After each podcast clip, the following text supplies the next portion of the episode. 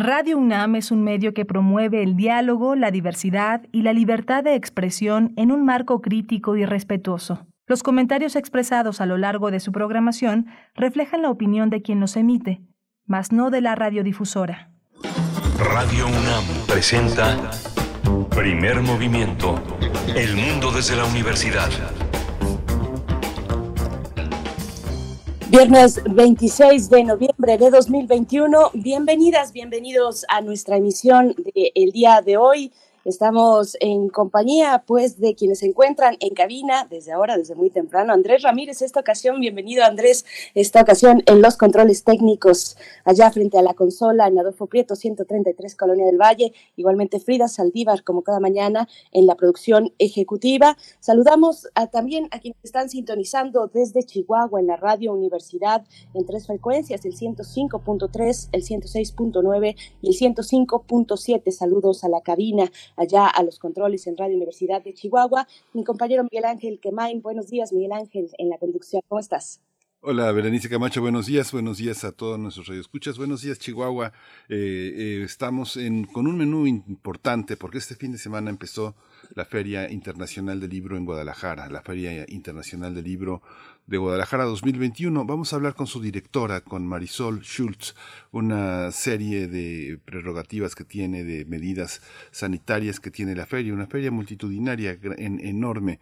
12 mil personas eh, eh, entrarán, 12 mil saldrán y volverán a entrar otras 12 mil. Así de, así de grande es este, es este eh, aparato, este dispositivo de lecturas, de múltiples lecturas, que es la Feria Internacional del Libro de Guadalajara, Berenice con muchísimas actividades, con muchas cuestiones muy interesantes a acercarnos a través de los libros de la industria editorial en nuestro país. También tendremos hoy nuestro radioteatro, hoy que es viernes, y de una vez les vamos invitando a que envíen sus complacencias musicales. Tenemos todavía espacio en nuestras redes sociales, nos pueden hacer esas peticiones.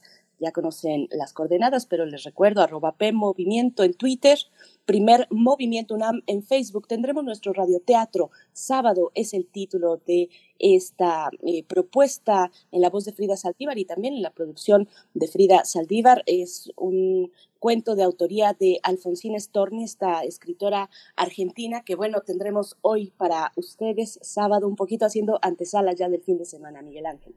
Sí, vamos a tener nuestro radioteatro y vamos a tener eh, en la segunda hora No es normal, el juego oculto que alimenta la desigualdad mexicana y cómo cambiarlo. Vamos a tratar este tema con Viridiana Ríos, acaba de salir su libro. Ella es analista política, académica y doctora en gobierno por la Universidad de Harvard y va a estar aquí con nosotros hablando de esta nueva publicación. Tendremos también hacia nuestra nota nacional la participación de Ana Lorena Delgadillo, directora de la Fundación para la Justicia y el Estado Democrático de Derecho, un espacio desde donde pues defiende los derechos humanos, eh, de distintas poblaciones vulnerables, muy enfáticamente con poblaciones migrantes que atraviesan nuestro país. Pues bueno, el caso de Ana Lorena Delgadillo y de otras eh, dos también importantes mujeres, en este caso Marcela Turati y Mercedes Doretti, el espionaje ilegal que se pues aereó hace pocos días, un espionaje que habría tenido lugar desde la extinta Procuraduría General de la República en contra de estas tres mujeres, Ana Lorena Delgadillo, Marcela Turati y Mercedes Doretti. Así es que vamos a hablar pues de las implicaciones de ese momento en el que, bueno, las defensoras, en este caso defensoras y periodistas, defensoras de derechos humanos, pues se convierten en el objetivo de investigación de en, el, en ese momento la Procuraduría General de la República. Esto para nuestra nota nacional. Sí, vamos a tener también eh, la poesía en voz alta que me corresponde esta, este día de viernes el turno para compartirla con todos ustedes y nos acercamos en la mesa del día al trabajo documental que se ha recuperado desde el premio José Rovirosa. Vamos a conversar con los ganadores de este premio al mejor documental mexicano, mejor documental estudiantil mexicano y premio del público. Vamos a estar con sus artífices, los galardonados, Omar Gómez Arias, eh, codirector de Cándida Vida, un documental ganador del premio José Rovirosa al mejor documental estudiantil mexicano. Igualmente nos acompañará Gabriela Rubalcaba, productora de Cándida Vida, este documental que ya hemos mencionado. También estaremos con Milton mm, Misael Pérez Escamilla, ganador del premio del público por el documental titulado Marzo. Y e igualmente nos acompañará José María Espinosa de los Monteros, ganador al premio Mejor Documental Mexicano 2021 por eh, el documental que se titula Te nombré en el silencio. Así es que bueno, cerramos, cerramos con mm, documentales, con una propuesta muy interesante que ahora se revela desde el premio José Rovirosa eh, que ya hemos comentado. Así es que bueno, esto para la mesa del día, sus comentarios como siempre muy importantes para nosotros. Cuéntenos cómo amantes este viernes, ya en los últimos días del mes de noviembre, el onceavo mes del año, arroba P en Twitter, primer movimiento UNAM en Facebook, háganos llegar sus comentarios. Vamos en este momento con nuestra información sobre COVID-19. COVID-19. Ante la pandemia, sigamos informados. Radio UNAM. La Secretaría de Salud informó que en las últimas 24 horas se eh, aumentó el registro de nuevos lamentables decesos. Hay 263, por lo que el número de fallecimientos eh, de esta enfermedad COVID-19 aumentó a 293.449. De acuerdo con el informe técnico ofrecido ayer por las autoridades sanitarias, en ese mismo periodo se registraron 4.128 nuevos contagios, por lo que los casos confirmados acumulados aumentaron en México a 3.876.391, mientras que las dosis de las diferentes vacunas aplicadas contra COVID-19 suman 131.601.135. Los casos activos estimados a nivel nacional por la Secretaría de Salud son 21.863. Científicos y agencias sanitarias de Sudáfrica confirmaron ayer la detección de una nueva variante del coronavirus, coronavirus identificada como B1.15229 que presenta más de 30 mutaciones. Los especialistas eh, indican que esta nueva variante presenta una constelación muy inusual de mutaciones. Para los científicos sudafricanos, algunas de las mutaciones que presenta esta variante son motivo de preocupación por su posible impacto en la transmisión y por su potencial capacidad para evadir la inmunidad o protección previa. En el marco de las actividades por el Día Internacional de la Eliminación de la Violencia contra las Mujeres, Brenda Rodríguez Herrera, jefa del Departamento de Proyectos para Comunidades Incluyentes de la Dirección General de Atención a la Comunidad de la UNAM, dijo que lo primero que debemos hacer es hablar y visibilizar la violencia de género para combatirla. La experta dijo también que este problema se presenta en todos los ámbitos y exhortó a las estudiantes a estar atentas a identificar las diferentes agresiones a las que se pueden enfrentar. Ana Lilia Guerrero Vitoria, que coordina la Clínica de Atención a la Violencia de Género de la UNAM, que está ubicada en la Facultad de Medicina, expuso que esa entidad ofrece atención integral y multidisciplinaria con profesionales en salud mental.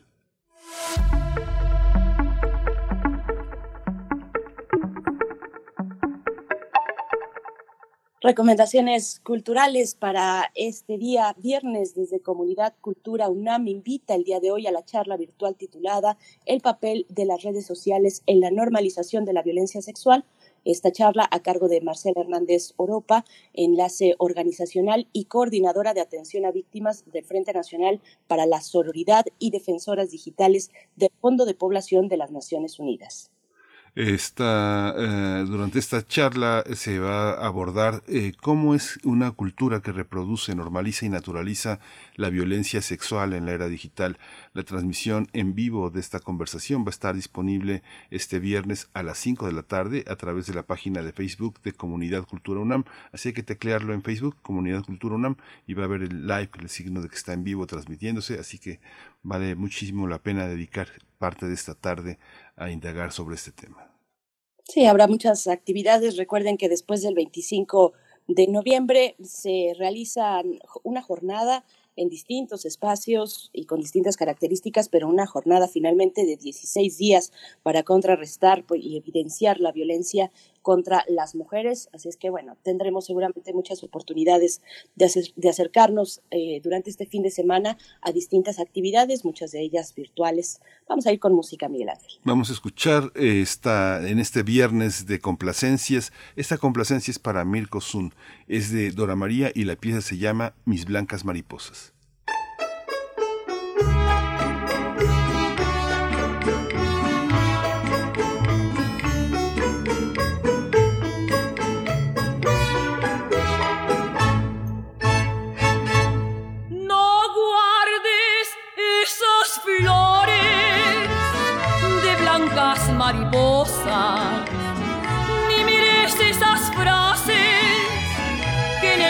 Escribí.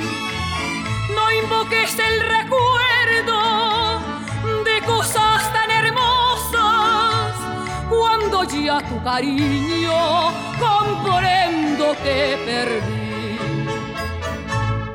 No aumentes la honda pena del alma que te adora, ni avives hoy el fuego de amor y de pasión. Si es tu alma cual la nieve que el sol derrite y dora, si es duro cual la roca, mujer, tu corazón.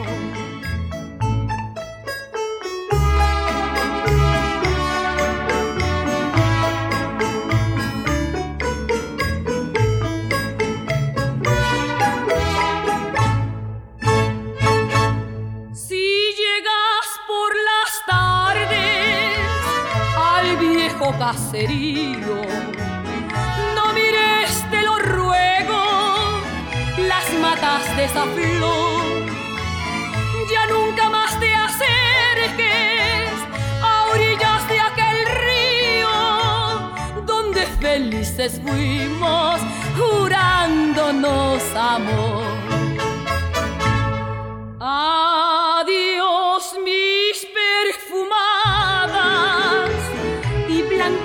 mariposas. Adiós mis ilusiones, mi amor, mi porvenir. Les mando mi suspiro en alas vaporosas. Le dirán en secreto lo que me ven sufrir. Primer movimiento. Hacemos comunidad con tus postales sonoras. Envíalas a primermovimientounam.gmail.com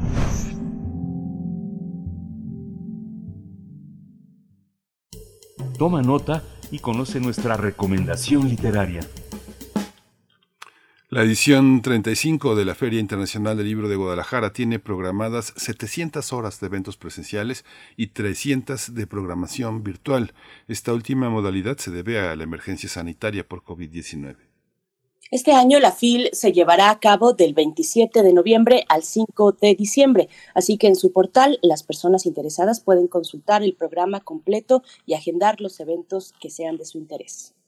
El invitado de honor es Perú país que traerá una delegación de 25 autores y 20 autoras de sus diversos departamentos con un equilibrio entre diversos géneros literarios, narrativa, poesía, no ficción y narración oral. Algunos de los autores participantes serán Selenco Vega, Sheila Alvarado, Antonio Sillonís y Teresa Ruiz Rosas. También se contará con la presencia de Carmen Aristegui, Guillermo Arriaga, Enrique Krause, entre otros.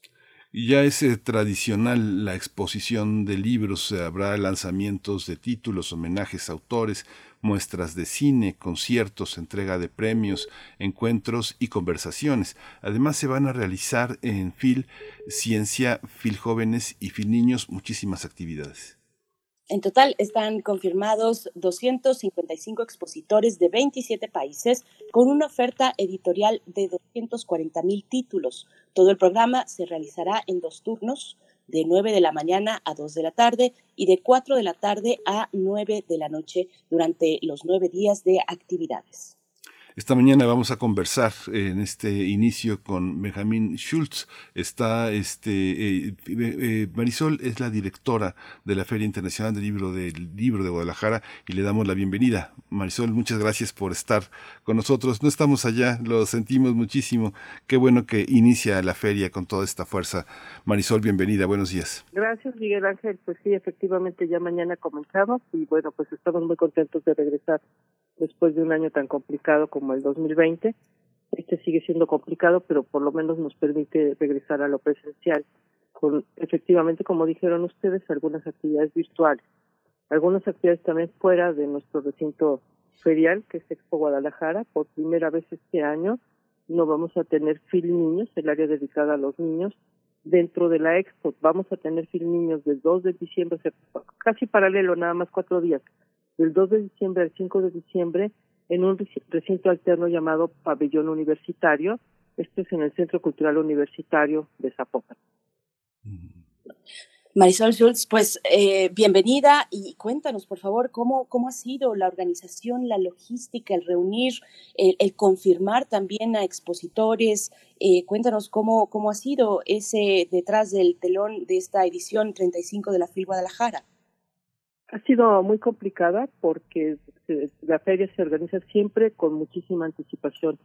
En un año normal, ya para enero, febrero, tenemos reservados una cantidad importante de los stands y podemos ir definiendo el plano de exhibición.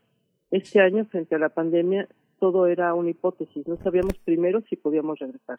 Segundo, no sabíamos quiénes podían regresar, no solamente por la parte de cierre de fronteras, porque hay todavía países que tenían miedo de, viajar, lo siguen teniendo, autores, la misma historia, sino también porque teníamos que ensanchar pasillos, teníamos que acatar todo lo que nos decía la autoridad sanitaria y eso nos implicó hacer varios planos de exhibición y además también los editores, además de todo esto, los editores han tenido una situación económica muy complicada.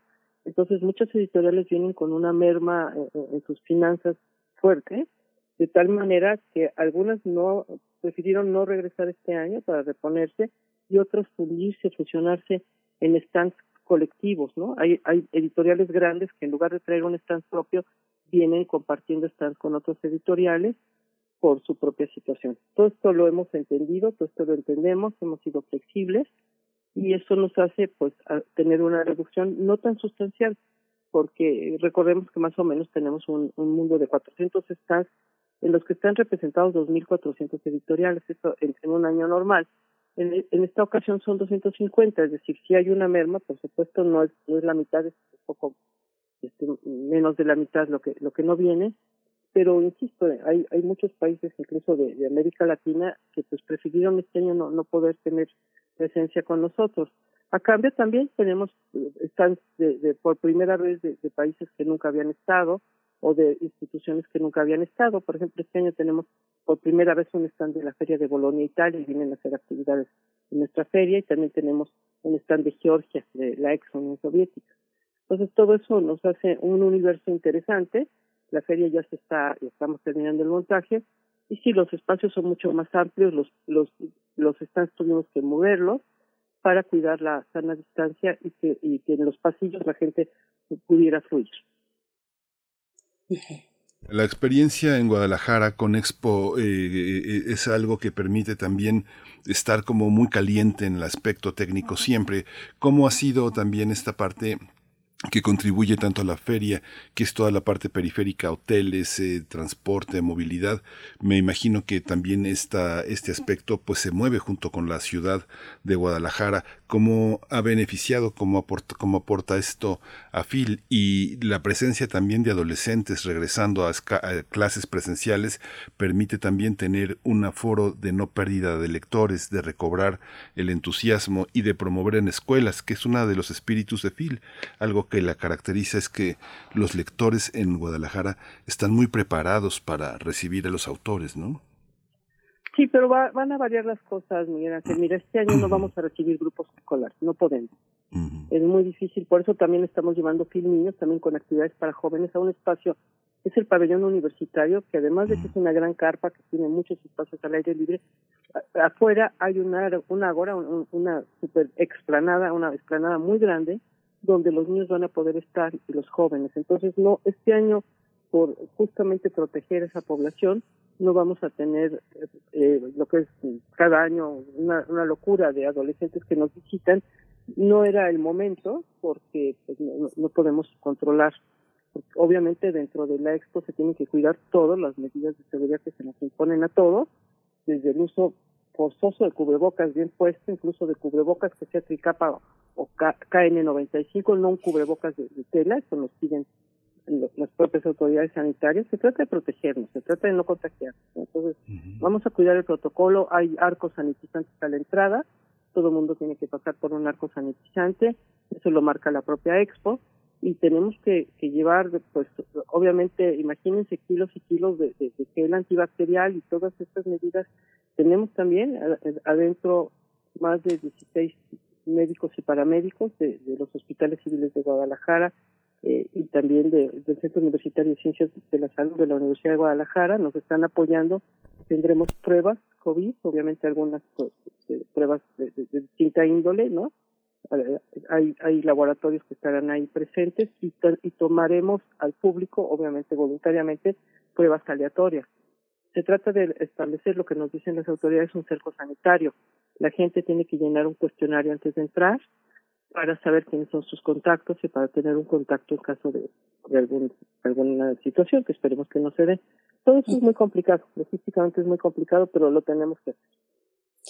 Marisol Schultz, bueno, nos comentas, no van los grupos escolares a la FIL, como era costumbre, verlos por ahí a mitad de semana, pues llenando los pasillos, pero un, un acierto también muy interesante de la FIL es llevar a las y los autores a las escuelas. Eh, eh, pues es un gran acierto en, pues para la formación de públicos, para tener contacto con la comunidad infantil y juvenil. Se dará en esta ocasión, eh, bajo las condiciones de pandemia, estarán llevando autores a las escuelas. Sí, ese programa que denominamos Ecos de la FIL va a ocurrir. Sí se va a llevar a los autores porque ahí es distinto. Ahí las escuelas cuidan la sana distancia de los muchachos. No, no se arremolinan en un pasillo, vamos a decirlo así, ¿no? Están un, en un recinto, están sentados o como estén y reciben a los autores. Ahí sí vamos a, a continuar con, esa, con ese programa porque ahí cada escuela nos ayuda a ese cuidado. Maravilloso. Y esta parte también, Marisol, que nosotros a lo largo del año hemos, eh, hemos acompañado a muchos eh, participantes de la industria editorial. Un aspecto la CANIEM ha tenido un papel muy activo en el acompañamiento también de a muchas editoriales independientes que estuvieron a punto de quebrar y que lograron permanecer, sobrevivir. Esta, este aspecto que también distingue a la feria es la parte de profesionales, la capacidad de tener en Guadalajara un espacio internacional para reflexionar eh, sobre el destino del libro, pues no solo en México, sino en el mundo. La, la feria tiene ese poder, esa, ese alcance de tener bibliotecarios, de tener, de tener libreros, de tener profesionales, editores que, que están en crisis y que eh, Guadalajara es un espacio privilegiado para encontrarse, aunque sea en la fecha, virtualmente o presencialmente, ¿cómo, cómo lo observas? ¿Cómo ves esta capacidad de, convocatoria para pensar, para pensar el futuro?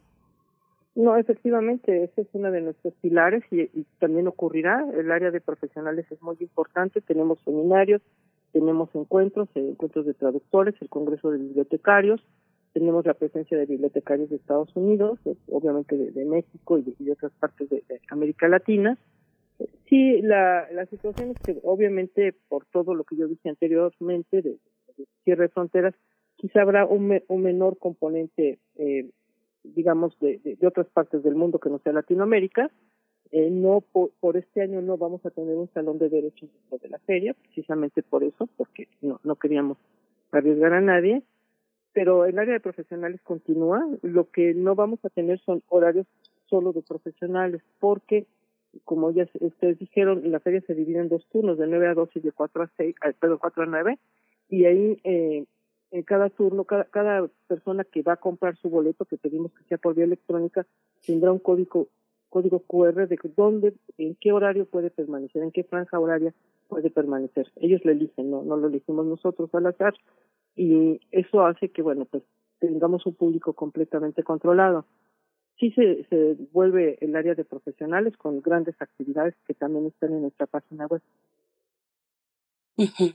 Y bueno, Perú es el invitado de honor y su presencia se, se expresa, por supuesto, en las letras, pero también en la música, y ya no hablemos de la gastronomía. ¿Qué, qué nos espera en la FIL de este año con la presencia de Perú, Marisol?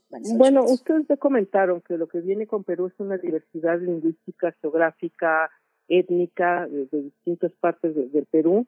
Eh, en cuanto a la parte literaria, lo mismo ocurre para el área musical. Cada una de las noches de la feria tenemos un gran concierto, un gran evento musical que, que tiene desde cumbia, cumbia amazónica, hasta grupos como Nova Lima, pasando temas afroperuanos. Eh, habrá, por supuesto, música andina, música fusión, y el último día, el gran cierre, el día 5, es con Tania Libertad, un gran concierto de Tania Libertad. La música es de lo más variada, de lo más variopinta, y además con grandes eh, expositores, Silvia Falcón, etcétera.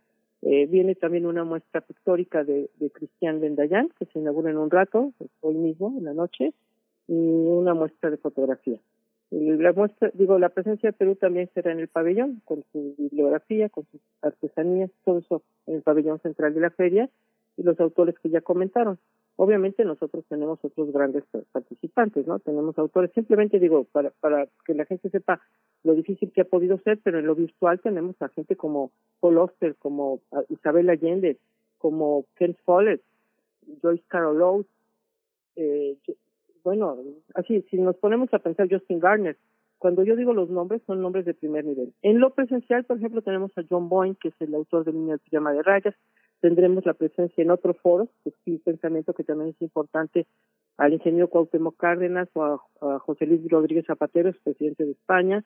Tendremos los grandes pensadores, por supuesto, de, México. Tenemos gente como Margot Glantz, que a, ver en nuestro salón literario. O sea, realmente las presencias son muy importantes. Sergio Ramírez, en Nicaragua, que viene, eh, a pesar de toda su situación, y que estará toda la feria. En fin, realmente eso es un son muchísimas actividades y en total con las actividades que se realizan en la expo, en, en, en Fin Niños y en los hoteles enfrente, porque me preguntaban eso, los hoteles pues tienen, se da una derrama económica a esta ciudad de 700 millones de pesos por lo menos, en un año normal. Este año yo creo que será un poco menos, pero es, una derrama económica a todo el estado de Jalisco. Entonces, claro que todo el mundo nos pone pues todas las facilidades para que vengan los autores, ¿no? Y bueno, pues eh, en total tendremos 1.600 actividades este año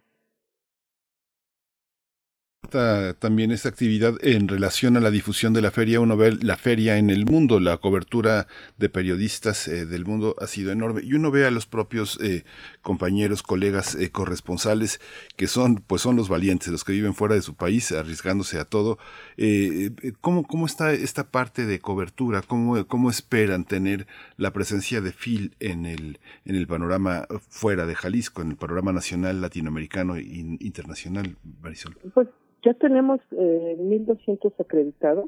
En un año normal también serían el doble, 3.000 personas por lo menos. Son 1.200, pero sí tenemos varios medios, sobre todo agencias internacionales. Tenemos muchos medios internacionales. Eh, no sé exactamente cuál es la composición de los medios internacionales porque se van registrando sobre la marcha. Es un dato que no tengo en este momento, pero tenemos presencia de todas las agencias internacionales. Eso sí. Y bueno, un momento también muy importante y muy esperado de la FIL cada año es eh, el premio Sor Juana de la Cruz, que este año fue otorgado a la escritora uruguaya Fernanda Trías por su novela Mugre Rosa, una novela que además, eh, entre otras cosas, pues vaticinó los horrores de la pandemia que se nos venían. Eh, cuéntanos un poco, por favor, Marisol, del premio de la edición de este año con el premio de la Cruz.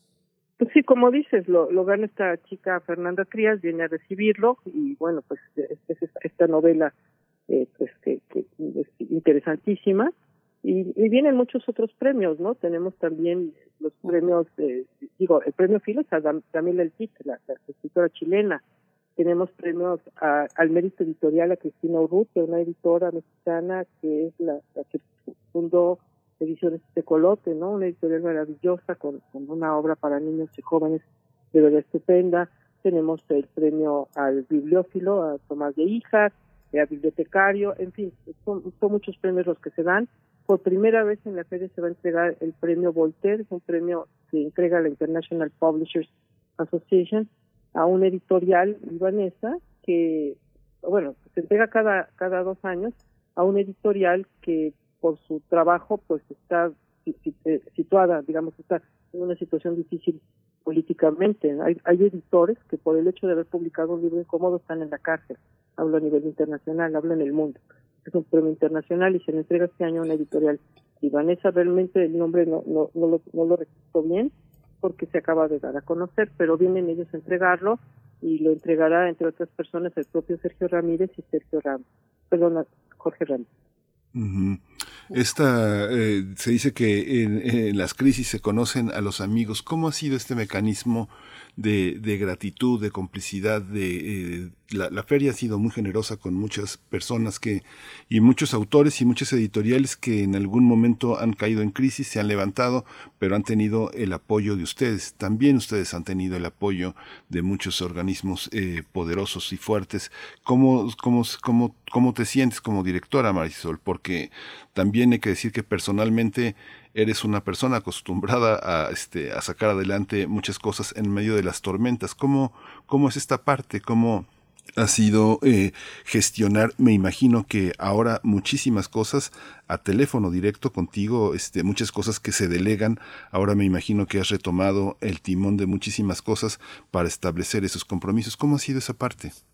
Pues efectivamente, yo creo que la pandemia ha hecho que haya tenido una cercanía todavía mayor, porque ya la tenía con la CANIEM, justamente con la Cámara de la Industria Mexicana, con otros editores ciertamente, pero particularmente con, nuestros editores mexicanos. Eh, todo el año pasado tuve reuniones periódicas, probablemente cada mes con, con, el Consejo Directivo de la CANIEM o con todos los editores, tuve incluso, obviamente por Zoom, ¿no? No había manera de reunirse, pero reuniones plenarias con, con todos los miembros de, de la CANIEM explicándoles cuál era la situación. Todavía el año pasado en cierto momento considerábamos que podía hacerse la FIL, luego supimos que no, y no de manera presencial, fue virtual, y la cercanía ha sido mucha, la complicidad total, o sea, realmente el, compromiso por parte de los editores ha sido total. Los que no regresan es porque su situación de verdad se los impide, pero por nuestra parte han encontrado toda la flexibilidad y todo el apoyo. Hemos sido muy flexibles en fechas de pago. Digo, recordemos que la feria es una, es una empresa completamente autosuficiente. No, no, no depende de, ningún subsidio, sino que gracias a sus finanzas puede volver a hacerse.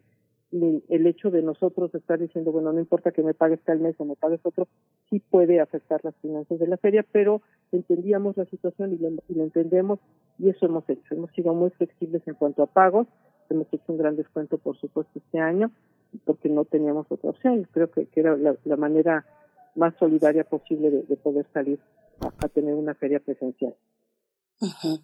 El salón del cómic es también pues muy socorrido por los jóvenes y no tan jóvenes. Ahí ahí se da un contacto directo pues con ilustradores, hay firmas de libro, hay presentaciones y charlas con youtubers. Es un espacio donde se arremolinan las personas. ¿Cómo, cómo estará diseñado, distribuido, dispuesto en este año el, el salón del cómic? No, no tendremos salón del cómic como tal, va a haber actividades virtuales sobre el cómic y por supuesto hay varias editoriales que llevan cómics para, para vender, para exhibición y venta, eh, justamente por la situación de no poder atender a poblaciones juveniles, digamos así, en grupo, eh, decidimos este año no llevar a cabo el salón del cómic por las circunstancias de los pasillos. También hay una, hay una parte que, bueno, este, ahora, ahora, sí que recurro a toda tu experiencia, este, como, como una mujer de libros y una mujer de empresas y que ha sabido sortear muchísimos, muchísimas cosas. También te este, eh, eh, Estados Unidos ha sido una de tus experiencias importantes. ¿Tú crees que eh, se tiene que regresar a las ferias del libro de una manera distinta? ¿Qué, ¿Qué, es lo que se ha aprendido en Guadalajara en ese sentido? Ustedes eh, como empresa, como universidad, también han sabido trabajar eh, todo el año. Todo el año se trabaja en la feria. No, no creo que haya hay un momento de descanso en el verano, no sé, una o dos semanas, pero ¿cómo, cómo volver? Eh, ¿Se, ¿Se, va a volver de la misma manera? ¿Tú tienes esperanza de que se regrese de la misma manera? ¿O, o tenemos que aprender a entender que la virtualidad forma parte de los escenarios de las, de las ferias del libro, de su organización y de su atractivo? ¿Cómo lo ves? Yo siento que tenemos que regresar a un, un, porcentaje mayor presencial, por supuesto, porque todo el motivo de una feria de libros, la feria de libros no es un festival cultural solamente, no es un, no es un festival literario. Un festival literario podría ser solo virtual y no tiene, bueno, no, no, no, tiene la misma, eh, la misma esencia. Pero feria de libros tiene un componente comercial para las editoriales, para las casas editoriales, para los propios autores, para la gente que viene a ver a sus autores, que pide dedicatorias, etcétera. Entonces, el motivo real de toda feria de libros es lo presencial, aunque el componente virtual que se quedará. ¿Qué va a ocurrir? Pues no sabemos bien, porque todavía vivimos en la hipótesis de qué va a pasar con la pandemia, esa es la verdad. Pero de que sí regresará a lo presencial con mayor contundencia, sí, probablemente pues esté asunto de, de tener que usar cubrebocas y tener que estar eh, lavándose las manos permanentemente, va a ser una costumbre que se nos quede a todos, ¿no? Pero la, la presencialidad es importantísima para todo evento como una feria de libros. ¿Qué, ¿Qué, actividades eh, han diseñado para el ámbito de lo virtual en esta incapacidad tal vez de muchas editoriales independientes de asistir eh, físicamente, de tener un stand, de compartir incluso un stand con otras eh, editoriales? Pues cómo, cómo se ha dado el apoyo a estas a estos sellos más independientes que han sido tan golpeados durante la pandemia, pero que también han utilizado el medio digital pues para promover sus catálogos, para formar y acercarse a nuevos lectores? Mira, el año pasado tuvimos un mercado de libro que no funcionó, era virtual. La gente quiere venir y comprarlos. Realmente lo virtual no, no funciona en una feria de libro para la venta. Lo virtual, eh, la parte virtual sí tendrá presencia en lo literario y en el pensamiento, en los paneles de las conferencias, en presentaciones de libro. Va a haber presentaciones maravillosas, está en nuestra agenda. Presencialmente perdón, eh, virtualmente no va a haber venta de libros, eso no es nuestro cometido, eso lo hacen bien las editoriales a través de distribuidores y los editores independientes han tenido nuestro apoyo para tener presencia directa en stands colectivos, pero no tenemos, nosotros no vamos a tener lo virtual eh, como stands, esa parte no, no la vamos a contemplar porque vimos que el año pasado realmente el público no se interesó. Marisol, hay una parte también que el, eh, el, apoyo siempre de la inauguración de los presidentes de México en las ferias del libro ha sido importante. ¿Ustedes han sentido, tienen el apoyo del gobierno federal, de la Secretaría de Cultura? Eh, ¿Cómo ha sido esta, esta relación que finalmente con la cultura pues no ha sido fácil esta, este lazo con, con un gran sector de la cultura? Eh, con este con esta nueva administración gubernamental cómo ha sido para la feria de momento no tenemos confirmación de ninguna presencia gubernamental no nos ha confirmado nada o sea normalmente se invita siempre por supuesto al mandatario y, y, a los secretarios no correspondientes pero no nos han confirmado. Digo hoy es viernes esperemos que, todavía hoy hubiera una confirmación esa es la única presencia que podríamos tener. No hemos tenido tampoco apoyo en términos económicos y bueno, esa es la, diferencia. Y otro tipo de, de, apoyos, de patrocinios, ¿cómo se ha dado esta pues red solidaria, tal vez eh, en otras ferias del mundo, en fin, con otros incentivos para poder lograr esta edición? No, en este caso no hemos tenido ningún apoyo por parte de, de parte de ninguna instancia gubernamental seguimos con grandes apoyos de nuestros patrocinadores, ¿no? de la iniciativa privada, de distintas instancias. Son muchos los que, los que nos apoyan de distinta manera, intercambio, a veces por, intercambio, a veces directamente con, con aportación económica. Son muchas las modalidades. Tenemos grandes patrocinadores, afortunadamente, no, no, no desde el punto de vista gubernamental. desde el punto de vista gubernamental, te insisto, Marisol, en la parte es tan poderosa la parte de negocio que a veces las publicaciones de los estados eh, quedan muy, eh, a veces disminuidas en relación a, a lo que publican las empresas comerciales. Pienso en estados como el Estado de México. El Estado de México siempre ha tenido muchísimas publicaciones. Es, es, un estado poderoso, con mucho dinero para publicar muchas cosas interesantes. ¿Cómo es ese panorama Ahora es una oportunidad también para los gobiernos estatales de manifestarse en, en, la feria más importante de Latinoamérica, de poner sus títulos, de, difundir a sus autores, de pagar parte de las eh, colaboraciones con la feria. ¿Tú observas que esto puede ser otro de los destinos de la feria, otro de los momentos importantes de apoyo? Definitivamente lo es, y lo es, por ejemplo, a través de las universidades, ¿no? Tenemos universidades estatales que vienen con sus grandes catálogos y que realmente es que la gente debe entender que la feria no es nada más los nueve días que ocurre la feria. Cuando tú vienes con catálogos, cuando tú vienes con una serie de títulos, tienes la, la exposición a 48 países del mundo, es decir, 48 visitantes, perdón, 48 países y sus profesionales nos visitan y son las personas que pueden adquirir catálogos a posteriori. Esa es la, la importancia que para mucha gente debería tener eh, la, la, feria. No nada más lo que tú ves y compras en el momento, la compra por impulso, sino la, la compraventa de derechos de traducción o de, o de catálogos de distribución, por ejemplo, a bibliotecas, bibliotecas de Estados Unidos. Eso eh, impacta mucho. Entonces yo creo que sí es una oportunidad definitivamente. Y otro punto de apoyo también es el del voluntariado, que hay que darles una mención muy especial, que bueno, han estado ahí con jóvenes pues que asisten con mucho entusiasmo a ser voluntarios, a apoyar a los visitantes, a indicarnos dónde están, eh, dónde, dónde se encuentra el stand que estamos buscando, eh, apoyarnos y orientarnos en ese gran espacio que es la Expo Guadalajara. ¿Cómo, cómo se hizo en esta ocasión el contacto con los jóvenes voluntarios? Mira, nosotros no lo llamamos voluntarios, por supuesto es un trabajo voluntario, pero son chicos que vienen a cumplir su servicio social de distintas entidades, de distintas eh, universidades e instituciones. Entonces son eh, personas que vienen a hacer su servicio social. Eh, algunas los nueve días, algunas incluso antes, pero no se les llama voluntarios en la medida en que hay una, se tiene un- hay una carta compromiso de servicio social. Y eso es como, y lo hacemos a través de sus instituciones, ¿no? Y, y es obviamente es maravillosa la, la actitud de los chicos y para ellos es también toda una experiencia. ¿Cómo, cómo, y ¿Cómo has observado, Marisol, toda esta parte también que tiene que ver con las universidades del país? La Universidad de Guadalajara, pues es una de las principales, una de las fundamentales, y la feria le ha dado una enorme fuerza a la universidad. Las universidades eh, participan a pesar de lo castigadas que están presupuestalmente en todo el país. Sí, afortunadamente tenemos grandes presencias. La UNAM está presente, por supuesto, ¿no? Con su stand.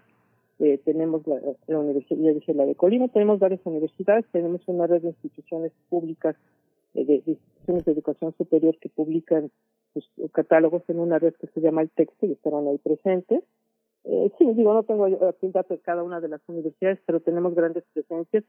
Y bueno, sí recordar que la Feria Internacional del Libro de Guadalajara es de la Universidad de Guadalajara, o sea, surge de la iniciativa de una universidad pública mexicana, que eso me parece fundamental por, por el carácter que tiene.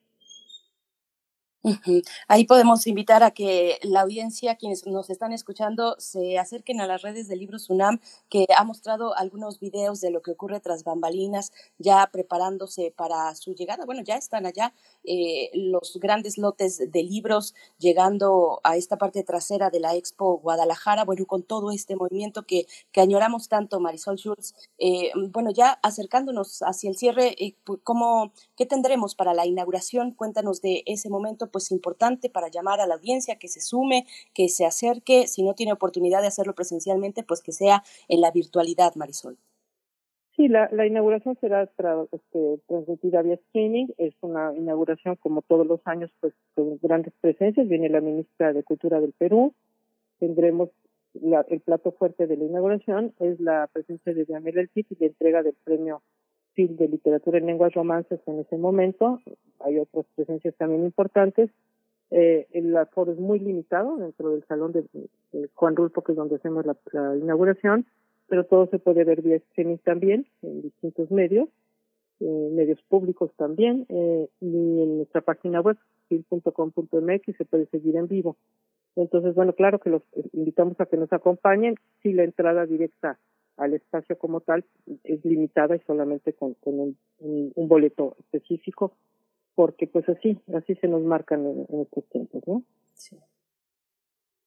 Bueno, pues eh, llegamos al final. Eh, querida Marisol, te digo querida Marisol porque has- eres una persona muy querida y muy respetada. Nunca te había escuchado tan preocupada. La verdad es la primera vez después de tantos años que te escucho tan preocupada. Pero bueno, la feria es nuestra. Estamos eh, comprometidos con, con su desarrollo y bueno, pues te abrazamos y te deseamos lo mejor. Vamos a estar pendientes y en seguimiento de la feria. Y bueno, pues muchas gracias por darte este tiempo. Te exprimimos, querida Marisol. No, muchas no, gracias. mira, no, yo te agradezco lo que diga porque, som- porque somos amigos de hace mucho tiempo, Miguel Ángel, entonces yo creo que, que hay que decirlo primero Luego, bueno, pues la preocupación realmente es en términos de que la gente sepa que va a estar bien cuidada dentro de la feria.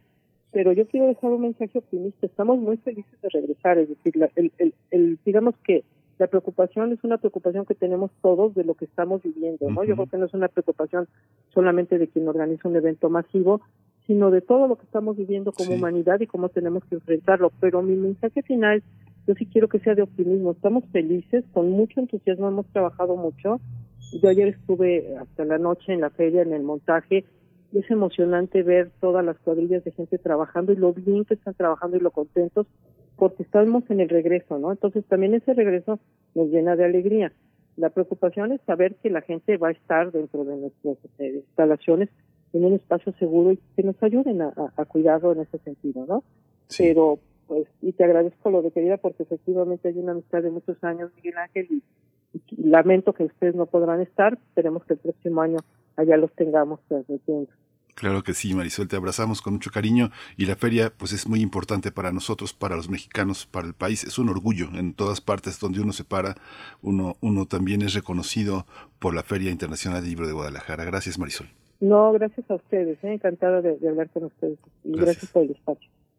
Muchas gracias. Pues les acompañamos y les seguimos porque la FIL es entrañable y fundamental para todos los que amamos los libros del 27 de noviembre al 5 de diciembre. Si ustedes no pueden asistir presencialmente, acérquense a fil.com.mx y ahí tendrán toda la información, las actividades, los premios, los homenajes, en fin, toda la información relacionada con la FIL Guadalajara de este año 2021 que llega a su edición 35, 35 edición de la FIL. Vamos, vamos a hacer una pausa musical o nos vamos directo. No, vamos a hacer una pausita musical, creo.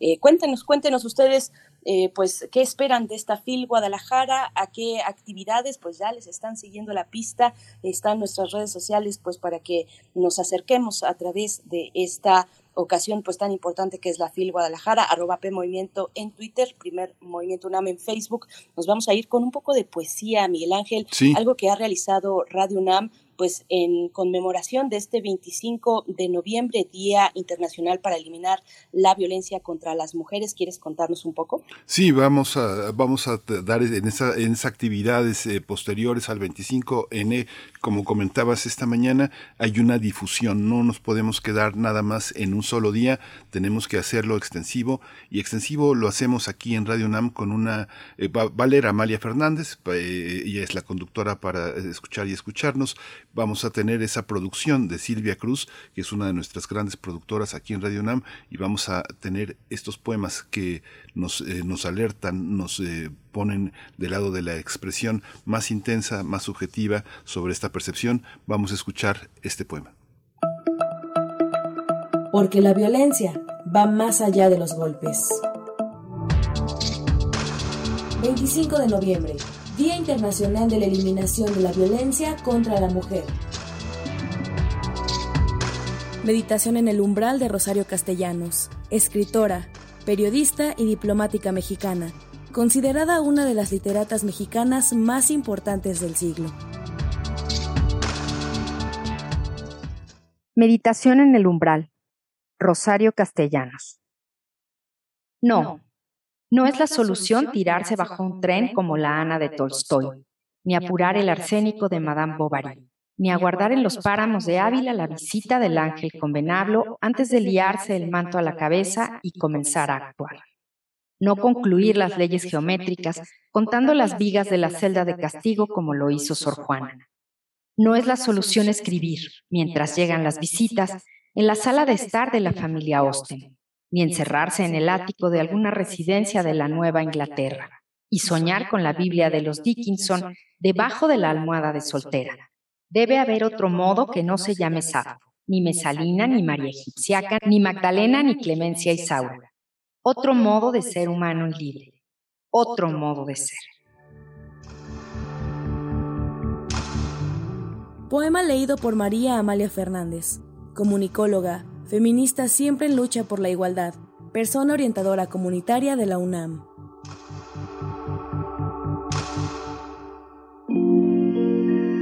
...25 de noviembre... ...Día Internacional de la Eliminación de la Violencia contra la Mujer... Porque la violencia va más allá de los golpes.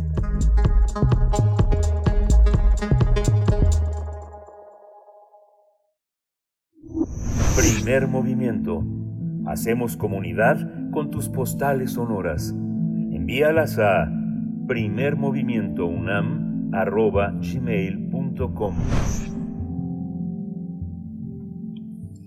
Estamos de vuelta. Bueno, escuchamos uno de los varios poemas que eh, han estado circulando a lo largo de la programación aquí en Radio UNAM. Si ustedes han escuchado alguno que les ha gustado, pues coméntenos, coméntenos si han detectado, si han casado alguno de estos poemas. Fíjense que es una iniciativa pues de Radio UNAM, de varias mujeres aquí en Radio UNAM. Escuchábamos eh, la voz de nuestra querida María Amalia eh, Fernández y también, bueno, la producción de Silvia de Silvia Cruz, que también es productora de Hocus Pocus. Y, bueno, nos convocaron, fíjate, Miguel Ángel, que convocaron a varias mujeres, la voz de varias mujeres para hacer una selección, la que se quisiera, eh, para compartir en esta serie de cápsulas poéticas. Eh, yo tuve la oportunidad también de ser convocada, por ahí eh, escucharán algún poema de nuevo a lo largo de la programación, en cualquier día, pues escucharán, mi selección fue de Gloria Ansaldúa y, bueno, así estará girando a lo largo de la programación distintas propuestas poéticas, pero en este momento nos vamos a ir ya con el radioteatro de esta mañana. Se titula Sábado y es de la autoría de la gran Alfonsina Storni. La voz que escucharán es de Frida Saldívar, así es que vamos a escuchar y regresamos. Estamos en primer movimiento. Cuando cuentes cuentos, recuerda los de primer movimiento.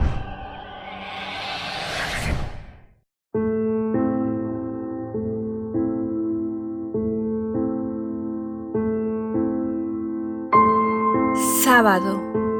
Primera edición 2012. Texto Alfonsina Storni. Con ilustraciones de Elena Odriozola.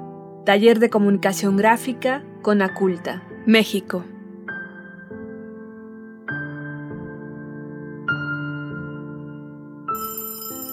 Me levanté temprano y anduve descalza por los corredores. Bajé a los jardines y besé las plantas. Absorbí los vaos limpios de la tierra tirada en la grama. Me bañé en la fuente que verdes achirras circundan. Más tarde, mojados de agua, peiné mis cabellos. Mm, perfumé las manos con zumo oloroso de diamelas. Garzas quisquillosas, finas de mi falda hurtaron doradas migajas. Luego puse traje de clarín, más leve que la misma gasa. De un salto ligero llevé hasta el vestíbulo mi sillón de paja. Fijos en la verja, mis ojos quedaron, fijos en la verja. El reloj me dijo 10 de la mañana, 10 de la mañana. Adentro, un sonido de losa y cristales, comedor en sombra, manos que aprestaban manteles. Afuera, sol como no he visto sobre el mármol blanco de la escalinata. Fijos en la verja siguieron mis ojos. Fijos te esperaba.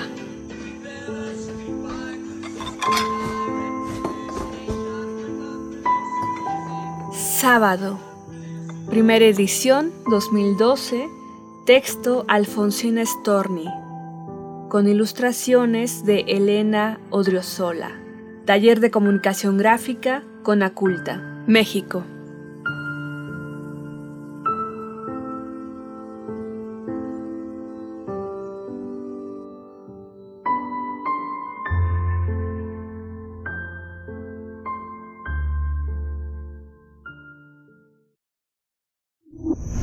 Primer movimiento. Hacemos comunidad con tus postales sonoras. Envíalas a primermovimientounam.gmail.com Es interesantísimo escuchar la poesía de Alfonsina Storni a tanta distancia, a tanta eh, a tantas a tantos pasos que se han dado en el terreno de lo femenino, no es como una como una este Penélope burguesa en ese sábado tan este tan de espera, ¿no, Berenice? Sí, qué, buena descripción, querido Miguel Ángel. Y bueno, este diálogo que se tiene con las grandes poetas latinoamericanas, en este caso desde Argentina, Alfonsina Storni, y un diálogo que se, que se enlaza también con nuevas generaciones de mujeres poetas eh, y, que, y que, bueno, ahora que venimos de hablar de la Feria del Libro de Guadalajara eh, y, y de las nuevas letras, pues está la recomendación a que se acerquen a este, pues, es, esta novela, esta novela, en este caso uruguaya, la novela que ha ganado el premio Sor Juana Inés de la Cruz en este año, que cada año otorga la FIL Guadalajara, es la novela titulada Mugre Rosa. Fíjate que yo no la he leído, está agotada en muchos lugares, le estoy siguiendo la pista y también ojalá tengamos la oportunidad de hablar de esta novela Mugre Rosa de Fernanda Trías, eh, escritora uruguaya. Así es que bueno, vamos haciendo esos, esos puentes, ese reconocimiento también de las que estuvieron antes abriendo pues brecha en las letras y bueno, con una capacidad como la que tiene Alfonsín Storni, bueno, pues ahí está esta propuesta del radioteatro de esta mañana a cargo de Frida Saldívar. Cuéntenos qué les pareció. Y estamos ya a punto de despedirnos de la Radio Universidad de Chihuahua. Les invitamos pues a encontrarnos el próximo lunes. Todavía será noviembre el próximo lunes, pero ya estaremos en los últimos, en los últimos días de este mes. A las 6 de la mañana muy temprano nos encontramos con ustedes y así nos lo permiten a través del 105.3, el 106.9 y el 105.7. Y pues ya con esto cerramos nuestra primera hora de transmisión. Vamos a ir al corte y después tendremos nuestra nota del día. Hablaremos con Viridiana Ríos y su más reciente publicación que se, titula No es normal y muchos otros contenidos que todavía quedan por delante. Vamos al corte y volvemos. Vamos. Encuentra la música de primer movimiento día a día en el Spotify de Radio UNAM y agréganos a tus favoritos.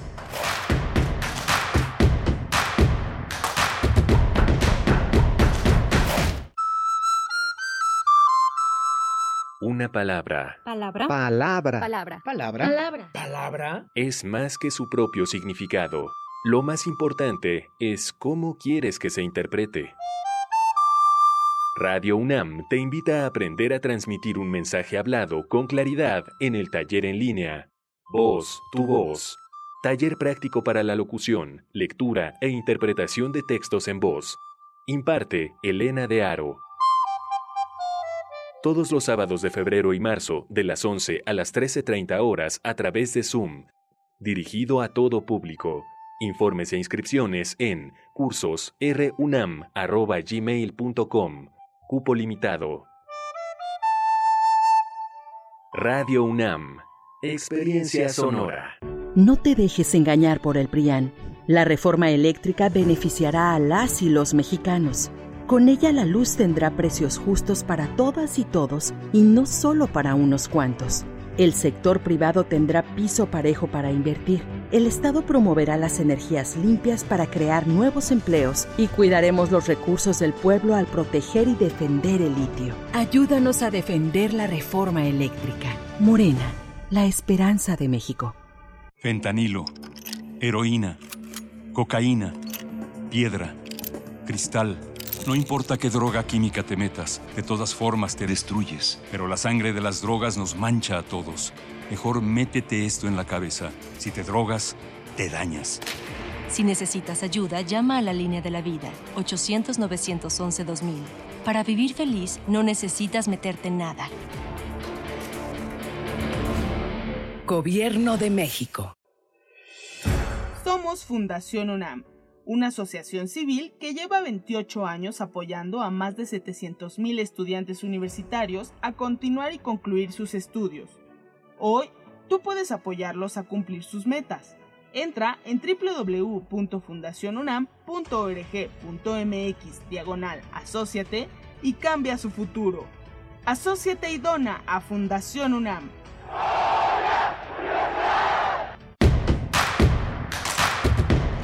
Síguenos en redes sociales. Encuéntranos en Facebook como Primer Movimiento y en Twitter como arroba PMovimiento. Hagamos comunidad.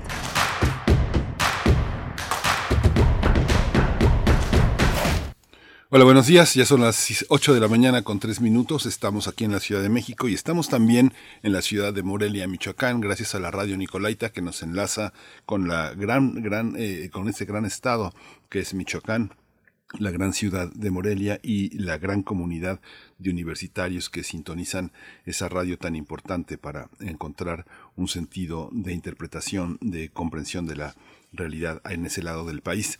Estamos aquí en primer movimiento, Frida Saldívar en la producción ejecutiva. Hoy le tocó el turno a Andrés Ramírez, músico, eh, eh, timonel en esta ocasión de primer movimiento. Eh, está también Violeta Berber en la asistencia de producción y mi compañera Berenice Camacho. Buenos días, Berenice.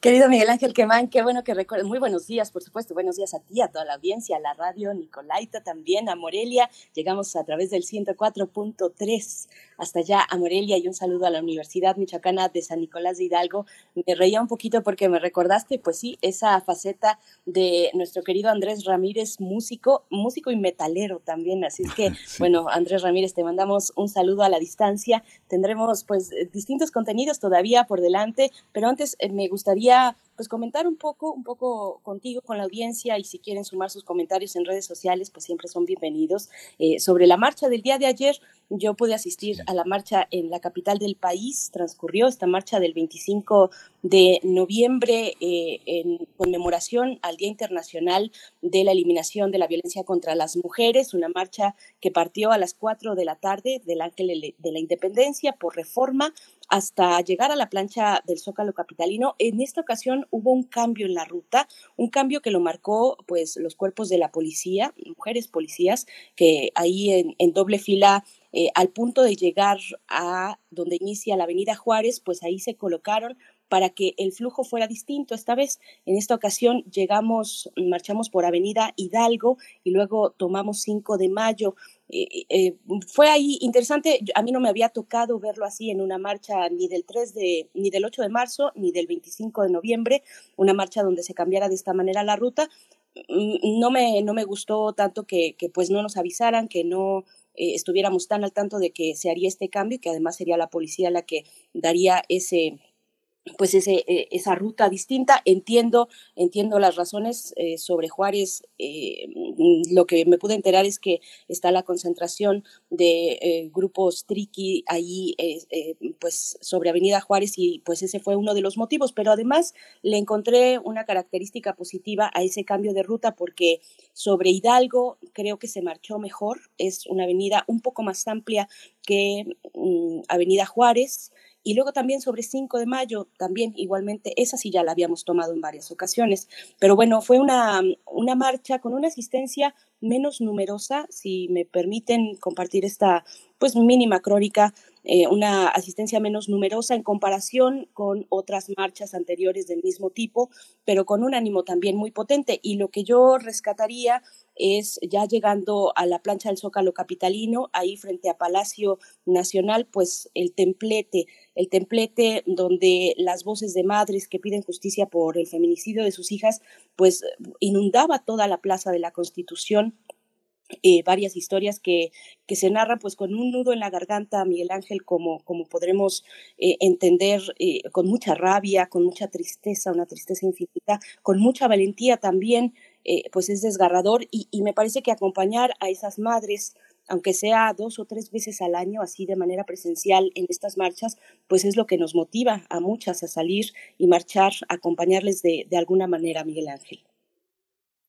Y ha sido muy, sí, fue muy, muy fuerte. Yo no, yo no fui a la marcha, pero estuve con muchísima inquietud de, seguirla por redes sociales.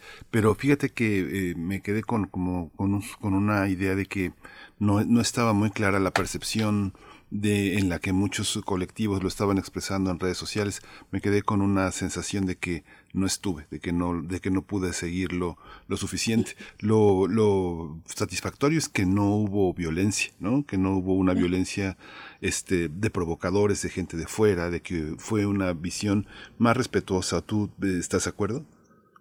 Yo estoy de acuerdo. Fíjate que yo eh, creo que percibí, todavía no alcanzo a traducir, pero sí percibí una composición distinta en esta marcha.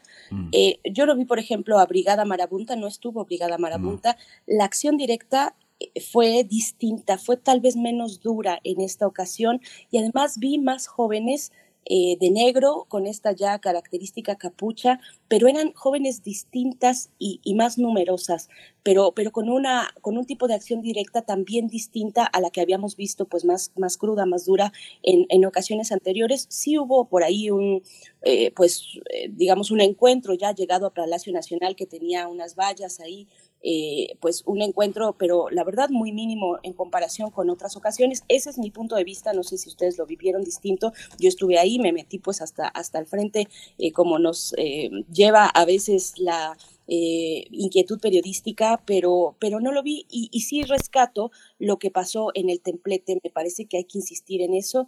Por supuesto, lo que ocurre a lo largo de la marcha es fundamental, quiénes son los grupos que están asistiendo, las colectivas, eh, si hubo o no eh, varones, por ejemplo, que los hubo, eh, iban, algunos se metían con mucho respeto, otros sí fueron sacados de la marcha porque iban fotografiando e iban también como acercándose a grupos que ya se sabe que vienen acordonados y que ya se sabe pues que son grupos de pues de, otro tipo mm, digamos de, de postura no estos que se llaman separatistas algunos, pero, pero en realidad en general vi mucha pues eh, fluyó pues mucha armonía, digamos, al interior de la marcha con sus momentos, pues sí, con pintas, eh, con algunos aerosoles por ahí, con martillos también, golpeando pues en estas mamparas que van recorriendo ciertos eh, tramos del camino, pero, pero creo que una, una marcha que, que pues tiene un saldo blanco hasta donde yo entiendo y alcancé a escuchar ya en los últimos Sí, ayer estuvimos, y tú estuviste muy preocupada, este, ofreciendo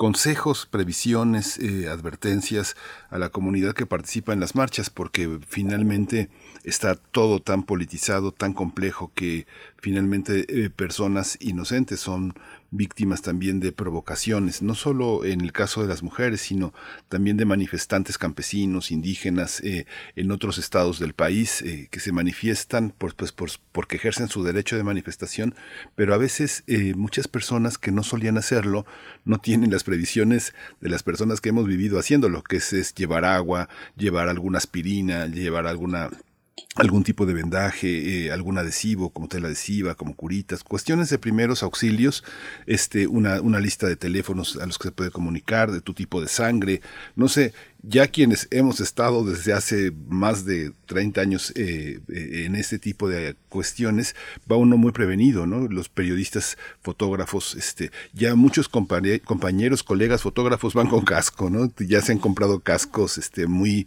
muy cómodos, muy, este, entonces tiene que ir uno no por alarmismo, ¿no? No por alarmismo, sino por, por una cuestión este, de protección. Los padres que tienen hijos adolescentes, pues tienen que pensar en estas cuestiones, no decir no vayas hijo, sino ve protegido, ve aliado, lo que tú estabas diciendo todo el tiempo ayer aquí en este espacio, este, hay que hacer comunidad, que la gente sepa dónde estás, que te puedas dirigir a alguien si te sientes mal, mareado, este, con miedo, cualquier cosa, Berenice, ¿no? Sí, y es que, bueno, ayer insistía yo tanto porque Off the Record me habían compartido, eh, todavía no estaba confirmado, ni había nada en redes sociales que, por ejemplo, no asistiría Brigada Marabunta. Yo tenía ya esa idea en la cabeza, eh, pero no había nada confirmado. Ya lo confirmé estando en la marcha. No estuvo Brigada Marabunta, que, bueno, son estas brigadas y cuerpos de paz que intervienen en los conflictos directos, ¿no? Y, bueno, también otra cuestión importante, ya por último, eh, destacar que hubo una presencia importante, fuerte, numerosa de la policía, incluso en algunos momentos flanqueando en doble fila a la marcha. Parecía la percepción, no es que fuera necesariamente así, no tengo los datos exactos, pero la percepción en algunos puntos era que había más policía que, que, manifestantes. Pero bueno, lo dejamos, eh, por mi parte yo lo dejo ahí. Eh, coméntenos ustedes en redes sociales cómo lo vivieron, si es que lo vivieron presencialmente o también pues siguiendo a través de canales digitales y de redes sociales, pues ahí está, eh, para que puedan ustedes enviarnos sus comentarios y también, pasando a otro tema, rápidamente, invitación a que se sumen con sus complacencias musicales de esta mañana. Y pues bueno, si no tienen otra cuestión, Miguel Ángel, nos vamos ya con nuestra nota del día. Vámonos. Primer movimiento. Hacemos comunidad con tus postales sonoras. Envíalas a primermovimientounam.gmail.com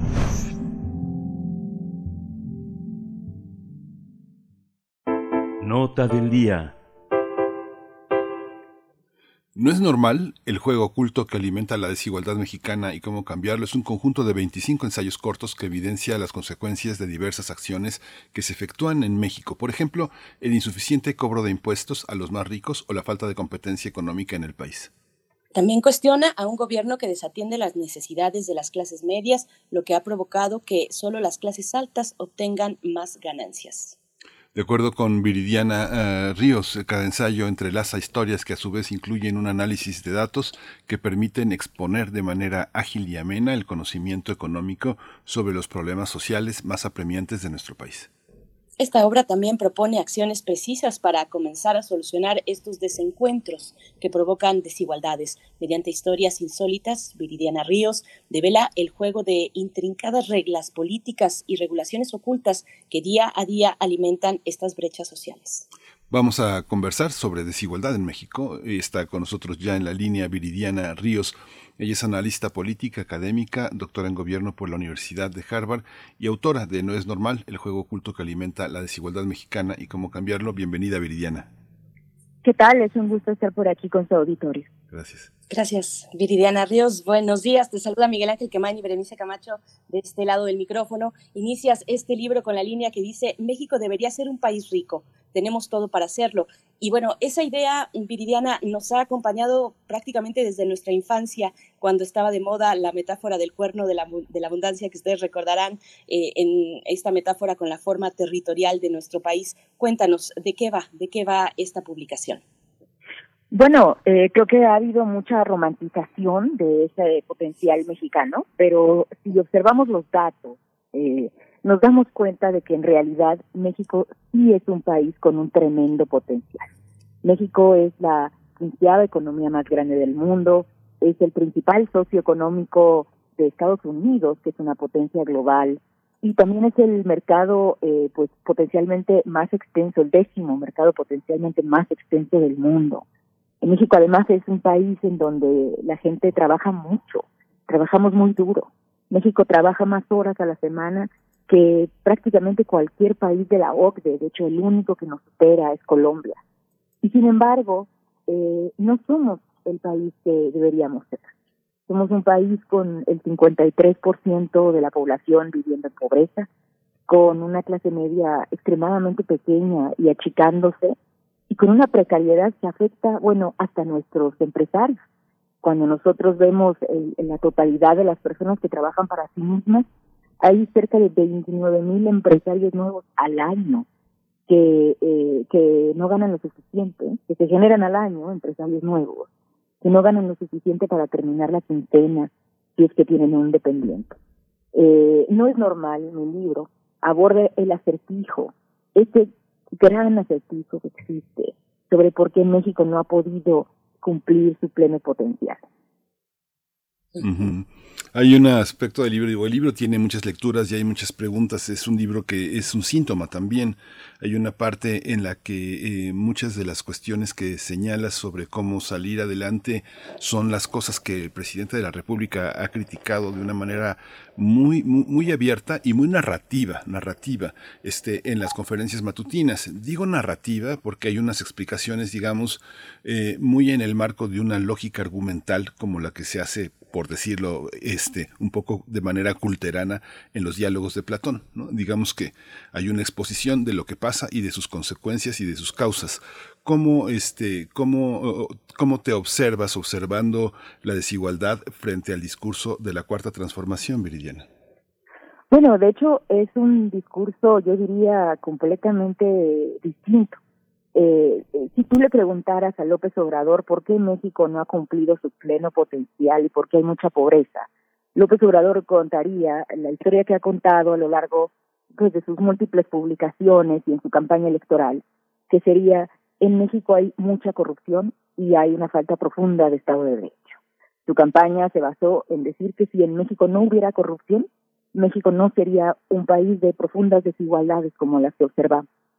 Eh, No es normal, y en mi propia investigación académica plasmada en este libro, yo muestro cómo en realidad el problema es más grave de lo que nos ha dicho López Obrador. Eh, el problema en México es que aun si no existiera corrupción, aun si el Estado de Derecho se implementara de eh, forma prácticamente perfecta, aún así nosotros tendríamos un estado de profundas desigualdades, un México profundamente distinto. Y la razón es que las reglas del juego en México están mal hechas.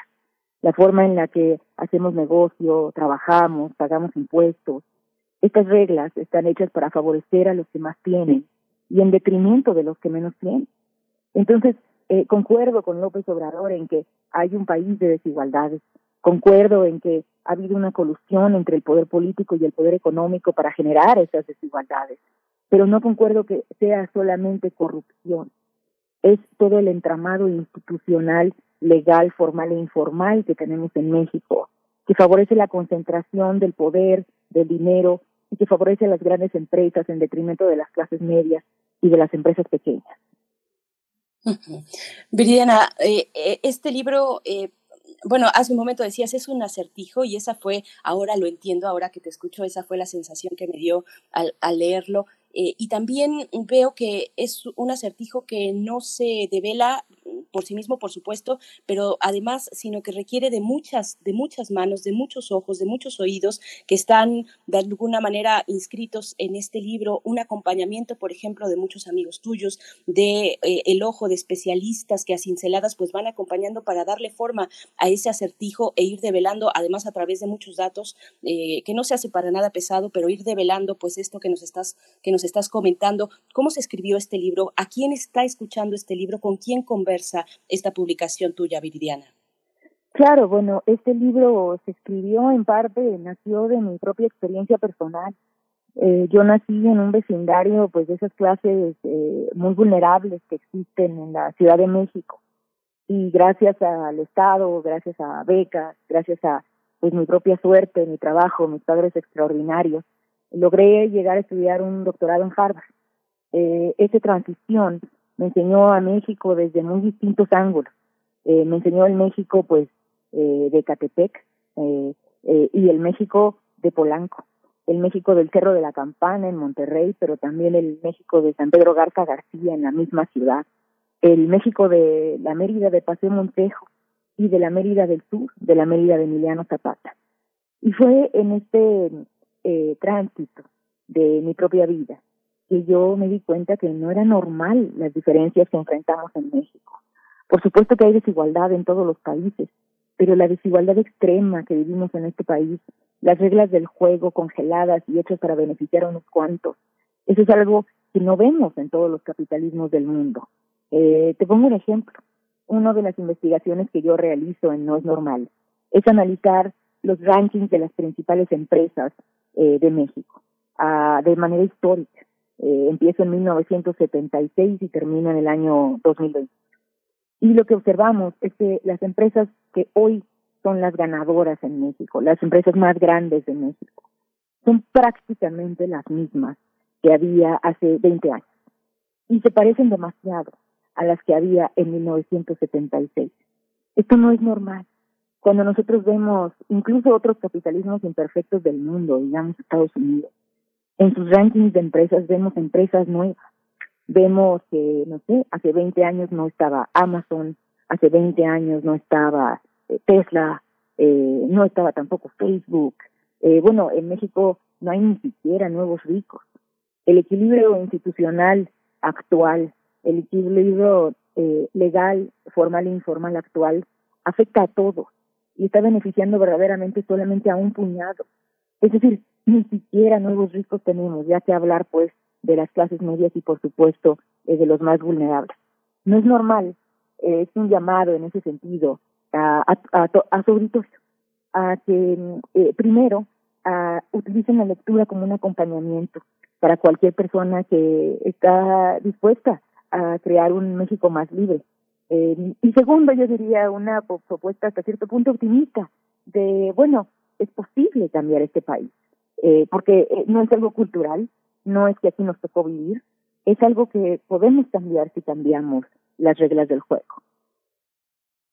Pero cuando, bueno, cuando me, llama la atención, bueno, hay dos, dos cosas que dices, Viridiana, y me llama la atención lo exhaustivo de tu, de tu investigación, pero cuando dices, bueno, Yo nací eh, eh, con unos padres extraordinarios de 19 años que estábamos en un cuarto de azotea en Ecatepec, algo de suerte y muchas becas hay una, por una parte, hay una parte que dice, este, la educación es la salida y por otra parte, el factor de la suerte eh, en el conjunto de los mexicanos que nos puedan estar escuchando, ¿qué papel juega? ¿Qué, qué, qué clase de suerte puede tener una mujer, un hombre, qué tanta suerte puede tener alguien que nace en Ecatepec, o que nace en Polanco, o que nace en Las Lomas, o que nace en una familia donde la, lengua base pueda ser el alemán o el francés, como en el caso de los Oya, o que puede ser el inglés, en el caso de muchos eh, guanajuatenses que tienen negocios de mineras y que hablan el inglés en su casa permanentemente. Yo he escuchado a muchos que incluso han gobernado el Estado. ¿Es suerte, Viridiana?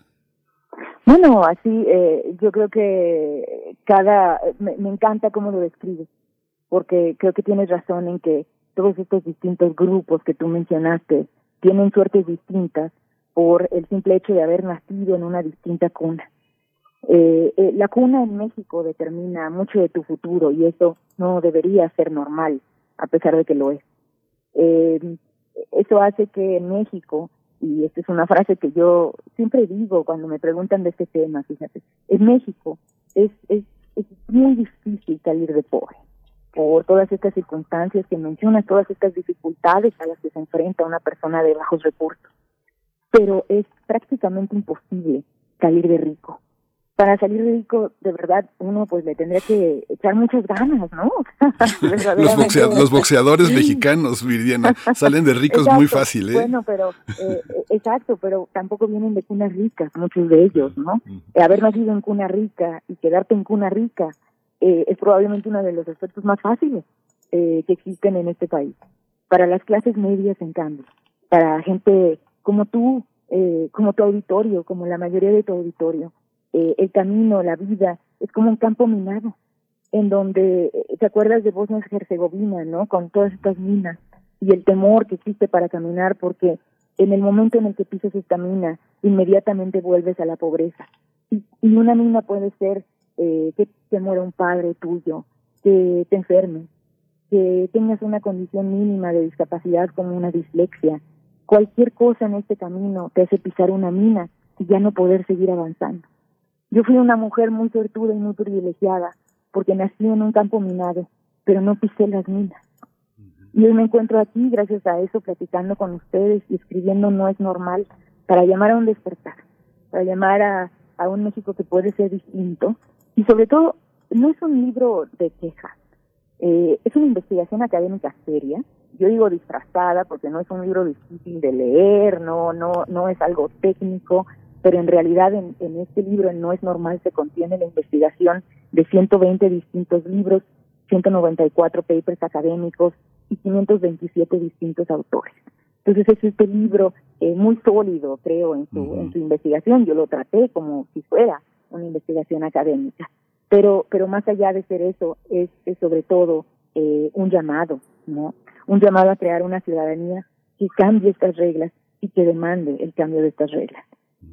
Es un libro también muy pedagógico, Viridiana Ríos, un libro muy pedagógico que nos instruye hasta en cómo leer una gráfica, por ejemplo, eh, nos acerca a cómo entender ciertos conceptos, tener claridad inicial con ciertos conceptos para poder avanzar en todo el hilo de los distintos momentos que vas tocando con el libro y eso se agradece, cómo leer una gráfica, cómo leer esta gráfica, pues esos elementos se agradecen mucho, Viridiana.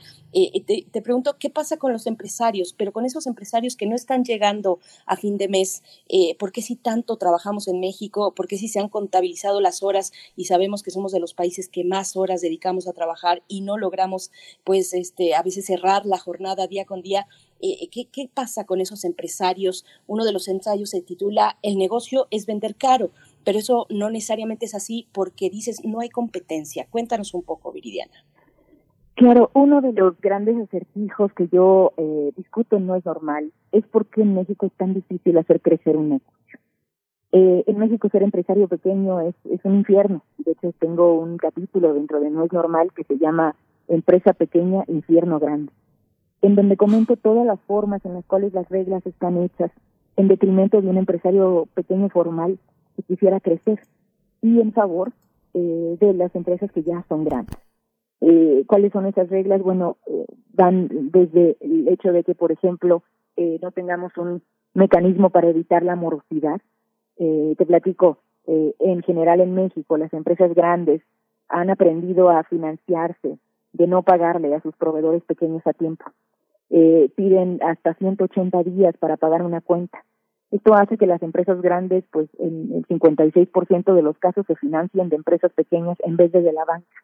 Y esto hace que los empresarios pequeños, pues no puedan sobrevivir y tengan que, eh, pues ya sea recurrir a créditos de factoraje, si es que se los dan, eh, o a créditos muy caros, porque la banca tampoco funciona. La banca de desarrollo tampoco le presta al empresario pequeño porque a veces no le no tiene un historial crediticio y el buró de crédito está en manos eh, de una banca eh, que abusa de nosotros y de una banca hecha para eh, financiar eh, los bolsillos de unos cuantos ricos.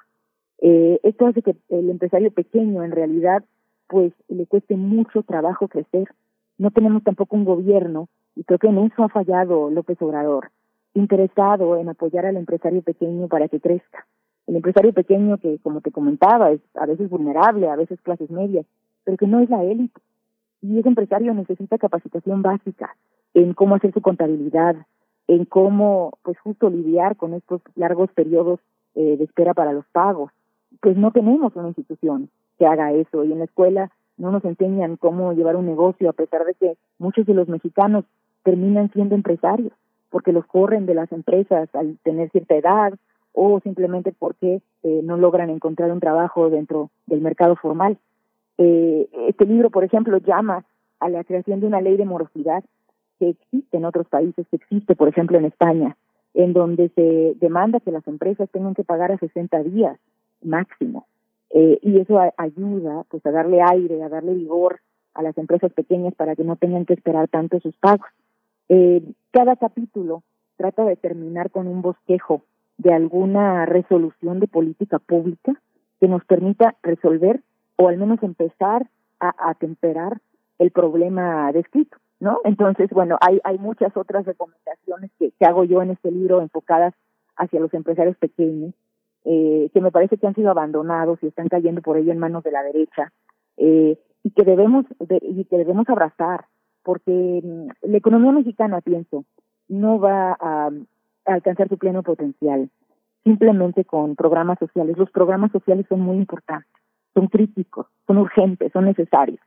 Eh, pero lo que se necesita para crear una sociedad de clases medias es eh, mejores empresas y mejores trabajos. Es una realidad. Entonces este libro llama a esa agenda.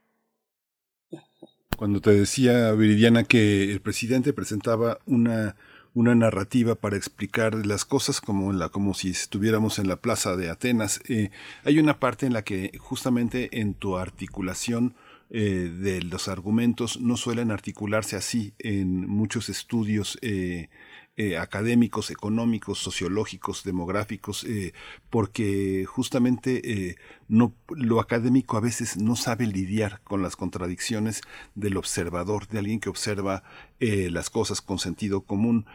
Un trabajo como este que articula esas discontinuidades, estas, esas contradicciones entre los propios marcos teóricos que aprueban unas cosas y excluyen otras, ¿Qué, te, ¿Qué te da frente a los lectores eh, eh, académicos sobre los cuales eh, estableces este piso, este piso de comprensión?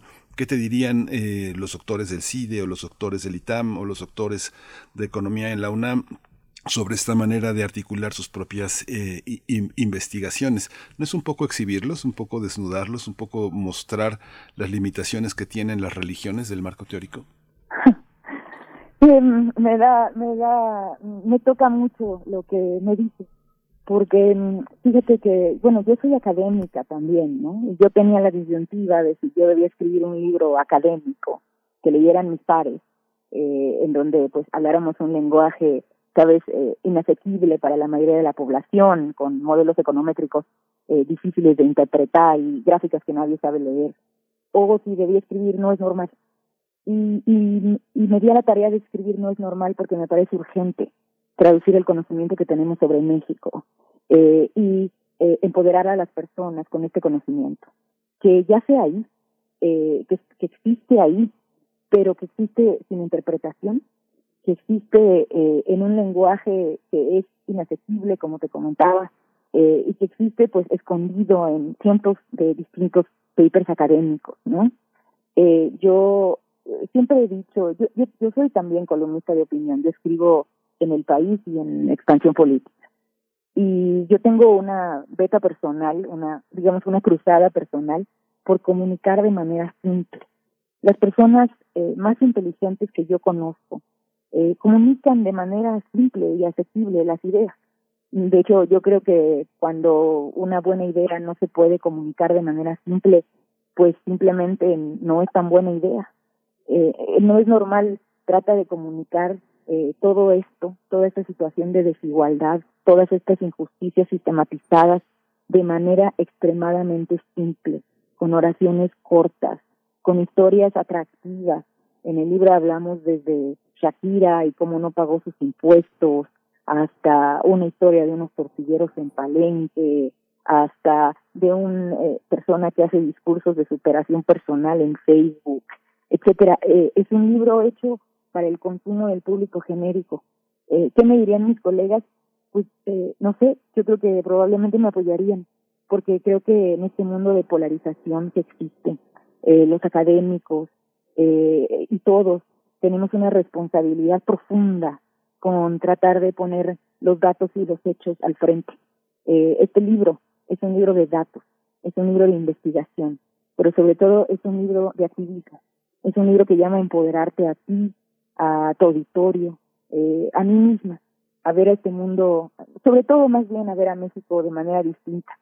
Y mira, eh, yo eh, no, no soy ingenua, yo sé que las ideas por sí solas nunca van a cambiar a México, un libro por sí solo nunca va a cambiar a México, eh, pero yo también entiendo y creo eh, profundamente que sin ideas no vamos a cambiar este país. Y este libro es un puñado de nuevas ideas para llevarnos en esa dirección. Viridiana Ríos, analista política académica. Bueno, ya estamos eh, acercándonos al cierre, pero te pregunto un poquito lo que ya te había eh, comentado Miguel Ángel al principio de la charla. ¿Cómo se posiciona esta obra, tu trabajo mismo, incluso tu papel público hoy frente al proyecto de la Cuarta Transformación? Bueno, yo y la Cuarta Transformación tenemos muchas cosas en común. Eh, la Cuarta Transformación quiere, o al menos dice que quiere, eh, eh, poner a los pobres primero y yo creo que eso es necesario y urgente. La cuarta transformación habla de la urgente necesidad de separar el poder político del económico y yo creo que eso es también eh, algo eh, crítico para nuestro país. Eh, la gran diferencia creo entre la cuarta transformación y, y mi trabajo es que la cuarta transformación ha comenzado a creer que ese problema ya se acabó y ha tratado de convencernos a todos nosotros eh, que eh, con sus acciones y por medio de lo que ha sucedido en estos tres años y gracias a, a López Obrador y su equipo, eh, este México es distinto. Eh, yo no creo que sea tan distinto. Yo creo que hay muchas cosas que se han hecho bien. Celebro el que se le cobren impuestos a las grandes empresas, la ley del outsourcing, celebro la nueva reforma laboral que ha abierto un dejo de competencia entre los sindicatos tradicionales, eh, pero me parece que lamentablemente y en eso difiero con, con la cuarta transformación, eh, las principales reglas del juego que alimentan la desigualdad y la injusticia en México permanecen incólumes, casi que no han sido tocadas. Y eso es para mí el gran problema, digamos, con, con la plataforma de la cuarta transformación, que dicen lo correcto, pero que todavía no han hecho lo suficiente. Pues muchísimas, muchísimas gracias, Viridiana Ríos. Es un libro, es un libro muy interesante. Yo en lo personal te sigo en, tus columnas, en tus artículos. Me parecen muy iluminadores, muy, muy, muy justos. Te agradezco mucho que nos hayas dado esta oportunidad de dialogar contigo y de leer este libro que finalmente es un libro que está, está llamado a, a durar, a durar y a ser testimonio de lo que hemos sido en los últimos años. Muchas gracias, Viridiana. Al contrario, muchísimas gracias a ustedes por su tiempo, por sus eh, hermosas preguntas y saludos al auditorio. Muy buenos días. Gracias. Hasta pronto, Viridiana Ríos. No es normal el juego oculto que alimenta la desigualdad mexicana y cómo cambiarlo en Grijalvo Editorial. Pues bueno, ahí está este, pues, e, esta presentación, e, esta manera de invitación. Si ustedes están interesados, interesadas, pues acercarse a No es normal. Vamos a ir con música. Estamos compartiendo con ustedes pues algunas de las complacencias musicales que nos han hecho llegar. Esto está a cargo de John Lennon. Imagine es para Jorge Morán.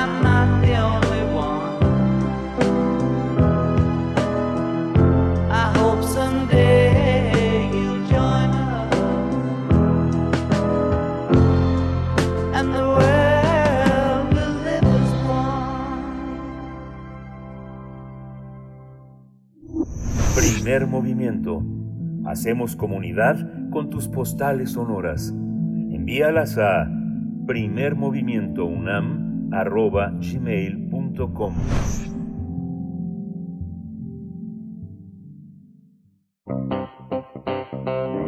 Nota Nacional Diversas organizaciones no gubernamentales dedicadas a la búsqueda de personas desaparecidas denunciaron públicamente que la hoy ex Procuraduría General de la República ordenó investigar a un activista, a una periodista y y a una perita independiente que levantaron la voz ante la masacre de San Fernando que fue perpetrada por un grupo criminal en 2011. Se trata de la directora de la Fundación para la Justicia y defensora de las familias de las víctimas, Ana Lorena Delgadillo, así como de la periodista que se ha dedicado a investigar sobre personas migrantes desaparecidas y ejecutadas en México, además de ser cofundadora y directora de Quinto Elemento Lab, me refiero a Marcela Turati, y por último también de la cofundadora y directora del equipo argentino de antropología forense para Centro y Norteamérica, Mercedes Doretti. Los activistas condenan que las víctimas fueron amedrentadas por las autoridades en lugar de iniciar una investigación para esclarecer la masacre de 196 personas que fueron encontradas en las fosas clandestinas en San Francisco, Tamaulipas. Frente a estos hechos, víctimas y organizaciones no gubernamentales presentaron una denuncia ante la Fiscalía General de la República con el fin de que se esclarezca y, y finque responsabilidad contra los funcionarios públicos que solicitaron y permitieron estas investigaciones legales. La Fundación Justicia señaló que estas acciones afectaron el derecho de las víctimas a la justicia y a la verdad. Además cuestionó que no hay ninguna persona sentenciada por esta masacre pues vamos a realizar un análisis, un acercamiento sobre la persecución de la extinta Procuraduría General de la República contra activistas y defensores de derechos humanos en México. Y este día nos acompaña a través de la línea Ana Lorena Delgadillo, directora de la Fundación para la Justicia y el Estado Democrático de Derecho. Ana Lorena Delgadillo, muchas gracias por estar aquí, por compartir con la audiencia de Primer Movimiento, pues esto que se ha develado en esta, en esta semana y pues bueno, con esta solidaridad también y acompañamiento te hemos tenido a ti aquí, eh, hemos sido testigos, testigas de tu trabajo de acompañamiento eh, desde lo jurídico con personas que buscan a sus familiares eh, en, nuestro territorio. Ana Lorena, bienvenida. Hola, bienvenido Miguel Ángel, pues a, sobre todo agradecerles a ustedes también la solidaridad y el espacio. Muchísimas gracias. Gracias a ti, Ana Lorena Delgadillo. Yo cuando vi la, vi la información pensé que era una nueva serie en alguna plataforma de, de streaming. Pensé que era realmente el, alta, la, eh, el ejemplo de la alta traición, de la, la hipocresía y el abuso. Eh, cuéntanos un poco cómo eh, esta historia es real, Ana Lorena. Cuéntanos un poco cómo empezó esta, esta historia, este abuso, esta, esta, esta cuestión tan hipócrita. Pues sí, podría ser una historia de terror, eh, y, como esos que se ven uno en Netflix o en cualquier plataforma. Y lo peor es que es una historia de terror que seguramente miles de familias están viviendo, no solamente frente a la Fiscalía General de la República, sino en todas las fiscalías del país, ¿no? Eh, pues miren, eh, sí fue, yo les confieso que fue una sorpresa que nosotros encontráramos justamente que este tomo, el tomo 221, este, ahí estuvieran investigando, investigando a las víctimas, investigando a peritas independientes, investigando a periodistas e investigándome a mí, eh, bueno, a mí como defensora también de las víctimas. Y para contarles un poco, pues bueno, como ustedes saben, eh, como lo hemos venido además compartiendo con el espacio que ustedes siempre nos han abierto amablemente para, para, para explicar el trabajo, la Fundación desde hace 10 años viene trabajando con familias de Honduras, El Salvador, Guatemala y México, principalmente con familias de inmigrantes desaparecidas y ejecutadas, este, pero también, como lo hemos compartido con ustedes, por ejemplo, litigamos el caso de Carla Pontigo, entre otros, ¿no? Nosotros representamos a cerca de 120 familias eh, directamente en la Fiscalía General de la República, pues que buscan a los inmigrantes desaparecidos en México y Estados Unidos. Representamos a familias de cinco masacres, el caso de la masacre del 72, el caso de fosas clandestinas, el caso de Cadereyta, el caso de la masacre de Buenos, y bueno, recientemente también en, compañía con el Centro PRO acompañamos a las familias de la masacre de Camargo. Y pues a lo mejor empezar sí clarificando cuál es este caso, porque suele confundirse mucho este caso de, de esta masacre con el caso de los 72, y eso habla también pues del nivel de, de digamos, de pues de, todavía de falta de información que hay de todo lo que ha ocurrido en San Fernando. Recordar solamente que la masacre de 72 migrantes ocurrió en agosto de 2010 en San Fernando, Tamaulipas, y que el caso de fosas clandestinas ocurrió meses después, también en San Fernando, eh, San Fernando, Tamaulipas, pero ahí se encontraron 48 fosas clandestinas en abril y mayo de 2011 con cerca de 196 restos. Ese es el caso que estamos hablando. ¿Y qué es este caso? Es un caso plagado de irregularidades desde su inicio. Eh, en este caso, eh, digamos, a la fecha ni siquiera lo puedo decir, ni siquiera sabemos cuántas cosas fueron en realidad. Nos dicen que fueron 48, pero pudieran haber vivido más, más cosas y no lo sabemos. Quien hizo el levantamiento de los cuerpos fue el ejército. Y no había, no han entregado todavía a la fecha toda la información de los levantamientos que se hicieron, ¿no? Este, es, es una cosa delicada, no solamente para la investigación penal, pero también para las víctimas, porque nosotros que acompañamos a muchas víctimas que han sido notificadas del hallazgo de los cuerpos, lo primero que nos piden después de saber que se encuentra el familiar es, yo quiero ver fotos, por muy doloroso que sea, la familia quiere ver dónde encontraron a su familiar y eso no lo podemos demostrar, no lo podemos entregar porque no se le ha pedido al ejército o no se ha insistido para que el ejército entregue esta información que es fundamental para la investigación y para las víctimas. se dirigió la investigación de manera irregular. Desde el principio había una intención de, de fragmentar, dividir y vencerás, ¿no? Este, una parte de la investigación y una parte de los restos se queda en Tamaulipas, en la Fiscalía de Tamaulipas, en la Procuraduría de Tamaulipas, y otra, otra parte de los restos se los trae acá la Fiscalía, la, entonces PGR, ¿no? ¿Por qué? Había que preguntar.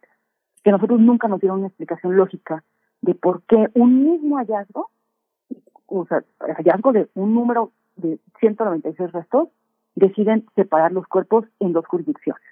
Nos consta, porque lo fuimos a ver, lo vivimos, estuvimos en Tamaulipas, en los expedientes que estaban abiertos en Tamaulipas no había absolutamente nada de información sustancial sobre las investigaciones. Quien tenía, o sea, quien tenía, bueno, ahorita veremos qué tenía, ¿no? Pero quien tenía por lo menos muchos tomos de información era la entonces PGR, pero no había, no se compartía la información entre ambos, entre ambos eh, fiscalías. Y la otra cosa que es muy importante, muy, muy importante resaltar, a la fecha, a más de 10 años, en esta y en otras masacres, no hay una sola persona sentenciada. Bueno, ahora, ¿cómo llegamos ahí? Con ustedes hemos estado, creo que la señora Bertila de, El Salvador, en algunas ocasiones, yo me acuerdo, creo que para, para la Suprema Corte, para cuando ella vino, estuvimos con ustedes, la señora Bertila, a ella le querían, y al Alma Relegueño, dos salvadoreñas, les querían entregar restos de sus familiares cremados. Promovimos un amparo para que se detuviera la cremación. Afortunadamente logramos que se detuviera la cremación. Afortunadamente también gracias a esto es que se logra una, reforma en la ley de víctimas para que se prohíban las cremaciones de todos los restos, porque estos restos no se pueden cremar, porque, porque son evidencia, ¿no? Y es un delito cremar, eh, o sea, destruir la evidencia para un caso como este. Entonces, eh, después lo que hacemos es pedir la información de la investigación, queríamos las copias. Y lo que nos dice, lo, que nos dice la Fiscalía General, la entonces PCR, pues, que no, que no la reconoce como víctimas, porque la señora Bertila pues era víctima de Tamaulipas, ¿no? No era víctima de la PCR. Y nosotros decíamos, pues es víctima de los hechos. No, no, no importa quién, quién, cómo hayan decidido usted la jurisdicción, es víctima de los hechos y tiene que tener toda la información para saber qué pasó. Bueno, pues nos tuvimos que ir a un amparo. El amparo nos tardamos seis años. Este, les puedo contar que en mi historia profesional tengo más de 20, 25 años como defensora, este, como abogada, yo creo que ha sido el amparo más largo de mi vida y solamente para lograr unas copias. Ni siquiera es que ya me hubiera encantado ir a la Suprema Corte para entrar al tema de fondo, que es por qué no se está investigando el Estado que está involucrado en estos casos. Pero no, fue solamente para que nos dieran las copias. Llegamos aquí al área de, la, de la Subprocuraduría de Investigación de Delincuencia Organizada, que es el área que se trajo a la investigación de San Fernando, el área de secuestros. Y cuando yo llego a recoger las copias, les cuento hasta la manera de anécdota, ¿no? Que mi equipo me decía, oye Ana, pero son cerca de 250 tomos en ese entonces. O sea, te vas a ir en una camioneta, te acompañamos, o cómo le hacemos. Y les dije, no, pues déjenme primero, voy a ver qué me dicen y, porque ya los conozco, ¿no? Y después les hablo. Y efectivamente, cuando yo llego, el mismo ministerio que está implicado en el tomo 21, me dice, pues aquí están las copias, me, da un, me muestra un, poquitas hojas, o sea, no ni siquiera alcanzaba a ser uno de los tomos, y le dije, oiga, licenciado, pero pues este, la Suprema Corte dijo que, tenía que tener todas las copias. Dijo, no es que la, reinterpretamos, ¿no? Y entonces lo que la Corte quiso decir es que solamente me iban a dar las copias de las familias que, que represento. O sea, que en el fondo me estaban dando mi propia información, que ya había pasado. Tuvimos que irnos al procedimiento de ejecución de sentencia, dos años más.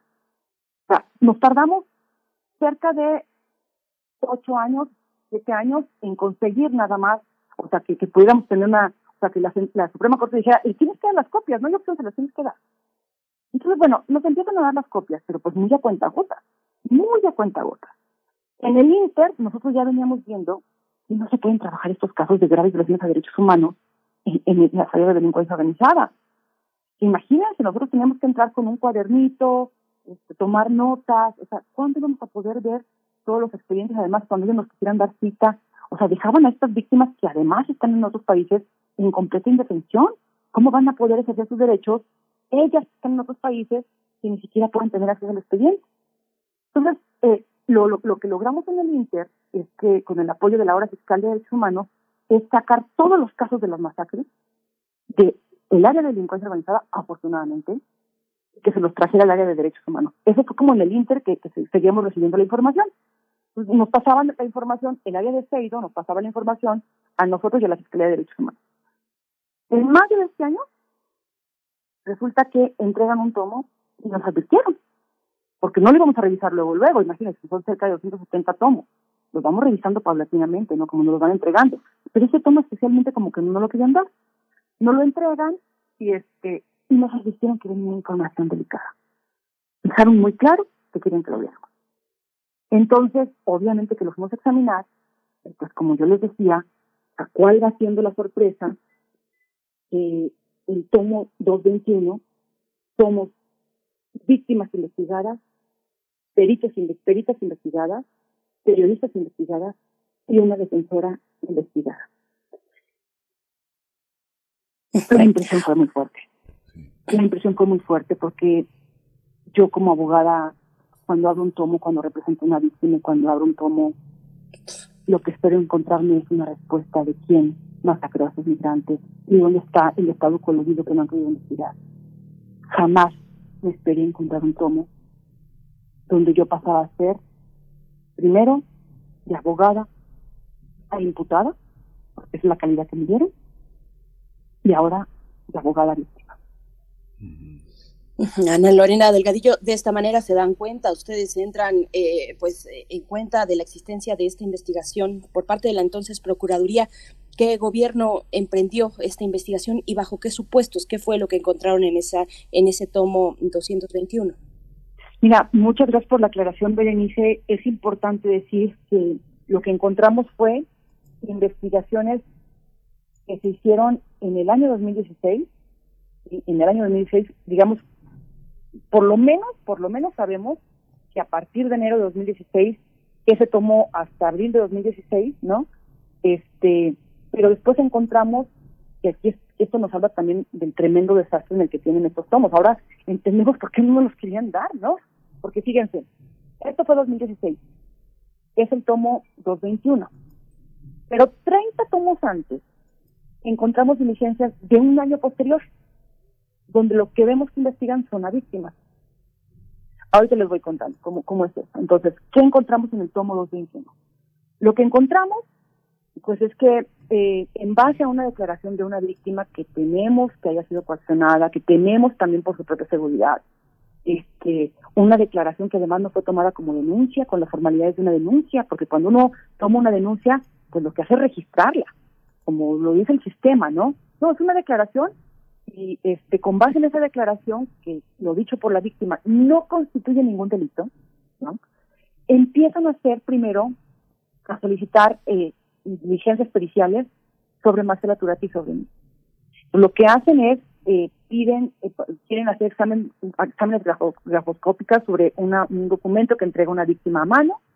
Entonces, lo que hacen es, empiezan a jalar primero documentos escritos a mano mío en el propio expediente. Imagínense, utilizaron información que yo di como abogada para, para, para, como, para en mi contra, como imputada, pues. Este, jalan hojas que tenían escritos a mano de, de, otros tomos, porque pues obviamente mi letra está por todo el expediente, pues soy la de las víctimas, por favor. Jalan esas diligencias para que la perita dijera si era mi letra, y después la perita lo que dice servicios periciales es, no, yo necesito una, o sea, una información de ellas que no se ha cuestionado, oficial, pues. Entonces le dicen, bueno, pues entonces vete a los archivos de la Secretaría de Relaciones Exteriores, o sea, le permiten, esa es una, o sea, una invasión absoluta a nuestra privacidad. Le permiten a esta perita de servicios periciales entrar a nuestros expedientes personales de Marcela Turatimíos de la Secretaría de Relaciones Exteriores. Es la ficha que llenamos cuando vamos a sacar un pasaporte. ¿Ustedes saben qué información está ahí? ¿Está esta información familiar? En, en, el caso mío, no sé qué tienen porque no lo anexaron, porque además hay que decir que está absolutamente manipulado el expediente, falta mucha información. Pero en el caso de Marcela, fue una impresión de su ficha completa con su fotografía en el expediente. Y después, sin decir ninguna explicación, lo que hacen es eh, los teléfonos de Marcela y los míos, y ahí agregan el teléfono de Mercedes Loretti, solicitan a las compañías telefónicas que les den toda la información, imagínense, de un año antes, o sea, de enero de 2015 a la fecha en que viene información. O sea, más o menos la primera entrega sería de enero de 2015, vamos a decir a febrero o a enero de 2016, ¿no? Envía la información y obviamente todo el tiempo, tanto en los servicios periciales como en relaciones exteriores, como ante las compañías telefónicas, sustentaron que esta información se requería para una investigación de secuestro y delincuencia organizada, porque si no les dicen no se la dan. Y esto lo hicieron en el último de los casos, la información telefónica sin orden judicial, que hay otro delito, ¿no? ¿Qué fue lo que pidieron? Todas las llamadas que recibimos a nuestros teléfonos durante ese periodo, todos los mensajes que recibimos, pero también todos los puntos por los cuales nos movimos, la geolocalización. Imagínense. De mías, por ejemplo, simplemente hay mil páginas, mil, mil, y pico de páginas de información. Hay CDs, no sé qué tienen los CDs de Marcela de mis niños, porque no los han dado. No están ahí. Este, y cuando, o sea, vemos eso, pues es que, o sea, es terrible ver que, eso, pero además no están todas las hojas, o sea, yo quisiera que aquí estuvieran las mil hojas para saber, o sea, de qué teléfono tienen información, con quién me comuniqué y posiblemente a quién yo podría estar también poniendo en riesgo porque me comuniqué. Este, están todas esas llamadas, pero lo que hacen es, por ejemplo, en, en cada una de las, de las sábanas telefónicas, en mi caso, encierran en un círculo cuándo me comuniqué con Mimi, cuándo me comuniqué con Marcela y cuándo me comuniqué con las víctimas. Y después mandan toda esta información a la Policía Federal para que esté examinada y para que haga sus referenciaciones, para que nos diga si estuvimos las tres juntas. O sea, ahí uno entiende la lógica. Claro, delincuencia organizada son dos o más personas. Y secuestro es el caso que se estaba investigando. Secuestro, cuando no es secuestro lo que se tendría que estar investigando, se tendría que estar investigando desaparición forzada, ejecución, y tortura y todo lo que le hicieron a las, a las personas, ¿no? Este, sin decir nada, después reciben los peritajes de, de digamos, grafoscópicos, etcétera, y cierran el tomo con la, con la portada de la revista Proceso. Porque lo que aquí también está de fondo es que, eh, eh, digamos, se, se, acusa a Marcela de haber, eh, digamos, hecho pública una información del caso de San Fernando del de, año, en el año 2015, ¿no? Una investigación periodística que ella hace, y pues lo que, yo creo que lo que querían probar, no sé, es que nosotros le habíamos dado la información, no sé qué es lo que querían probar, porque no, no vemos ninguna relación en lo que quisieron hacer, ¿no? Este, y, y después, bueno, sin dar tampoco ninguna explicación, cierran la portada con, con la revista Proceso, y después, como les digo, 30 tomos antes, pero un año después, lo que encontramos es que este hay oficios de el mismo, los mismos ministerios públicos que lo estaban investigando eh, para el área de servicios periciales, donde piden que se examinen firmas de víctimas que nosotros representamos, como para saber si realmente las estamos representando. O sea, aquí dudaron de las víctimas. Dudaron de las propias víctimas porque además también citan la ley de delincuencia organizada para hacer estas diligencias sobre las propias víctimas. Ustedes saben lo que nos ha, lo que nos ha costado a nosotros encontrar a estas familias en comunidades indígenas de Guatemala que ni siquiera hablan español, en Honduras, en El Salvador, y si no fuera por la tremenda alianza que tenemos con los comités y con quienes están en el terreno, no hubiéramos podido llegar. Y una vez que llegan poquitísimos casos, porque quiero saber cuántos casos tienen así, poquitísimas víctimas pueden llegar y se atreven a llegar, las cuestionan porque llegan.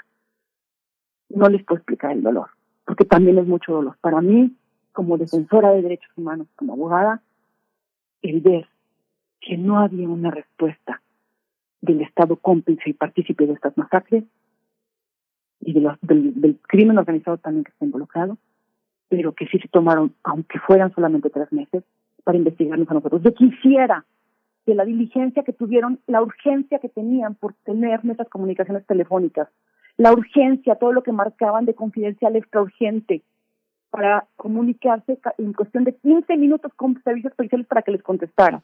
Lo hubieran hecho en uno, en uno de los cientos de los casos de desaparición que representamos, en uno, por lo menos en uno, hubiera querido esa diligencia. No lo hicieron. Diez años sin sentencia, en este caso, pues hay que... para tener un expediente armado. Sí, vamos a seguir, vamos a seguir esta situación, eh, Ana Lilia Delgadillo, porque además eh, sabemos que eh, es, es un modus operandi, es un modus operandi de la policía política. Hay una parte de la, de la supuesta inteligencia, este, inteligencia de, de seguridad, eh, es, ha sido verdaderamente una, una cauda de prejuicios y de, mala, de malas intenciones. Lo ve uno en los expedientes de la Dirección Federal de Seguridad, lo ve uno en los expedientes del CISEN, pero vamos a seguirlo. Yo creo que amerita hacer una investigación de las investigaciones que ellos hacen, porque no hay unas investigaciones con mayor prejuicio en México que estas, ni de los archivos inquisitoriales, las, las, las, los armados de las acusaciones contra brujas, herejes, no son tan maquiavélicas, tan malvadas y tan tontas como las que han hecho todos estos policías, ¿no? Pero bueno, vamos a seguir, se nos va el tiempo, pero vamos a seguir, Analia, y contamos, contamos contigo para armar esta lógica sí, y esta inteligencia, ¿no? Muchas gracias. Solamente me gustaría cerrar con una Sí. cosa, porque es importante para todas nosotras, para Sí. todos los ciudadanos. Sí. El tomo 221 no se llama Marcela Turati, Ana Lorena Delgadillo, ni, Marcel, ni Mercedes Doretti, ni las víctimas que representamos. Se llama a todos nosotros. Sí, Porque en el fondo lo que tienen ahí es una maquinaria de corrupción e impunidad instalada al interior de la Fiscalía, justamente en el área que tendría que estar resolviendo más de 90 mil desapariciones en el país, más de 300 mil muertes violentas, y tendría que darnos una explicación por qué tenemos más de 50 mil restos sin identificar en el país. No somos nosotras, es nuestra seguridad, es el derecho a vivir sin violencia. Sí, justo. Pues Ana Lorena Delgadillo, directora de la Fundación para la Justicia y el Estado Democrático de Derecho, permítenos pues dar seguimiento a este hallazgo, a esta hacer contigo junto con eh, las eh, otras dos colegas que están eh, pues también integradas en esa investigación, pues hacer la investigación de la investigación, como dice Miguel Ángel Quemain. Muchas gracias por, por compartir con nuestra audiencia esta mañana, Ana Lorena. Hasta pronto y la mejor de las suertes. Muchísimas gracias, un abrazo y muchas gracias por el espacio. Gracias. Gracias. Nos vamos directamente al corte. Ya son las nueve con cuatro. Nos despedimos de la radio Nicolaita. Volvemos en un momento. Síguenos en redes sociales. Encuéntranos en Facebook como Primer Movimiento y en Twitter como arroba PMovimiento. Hagamos comunidad.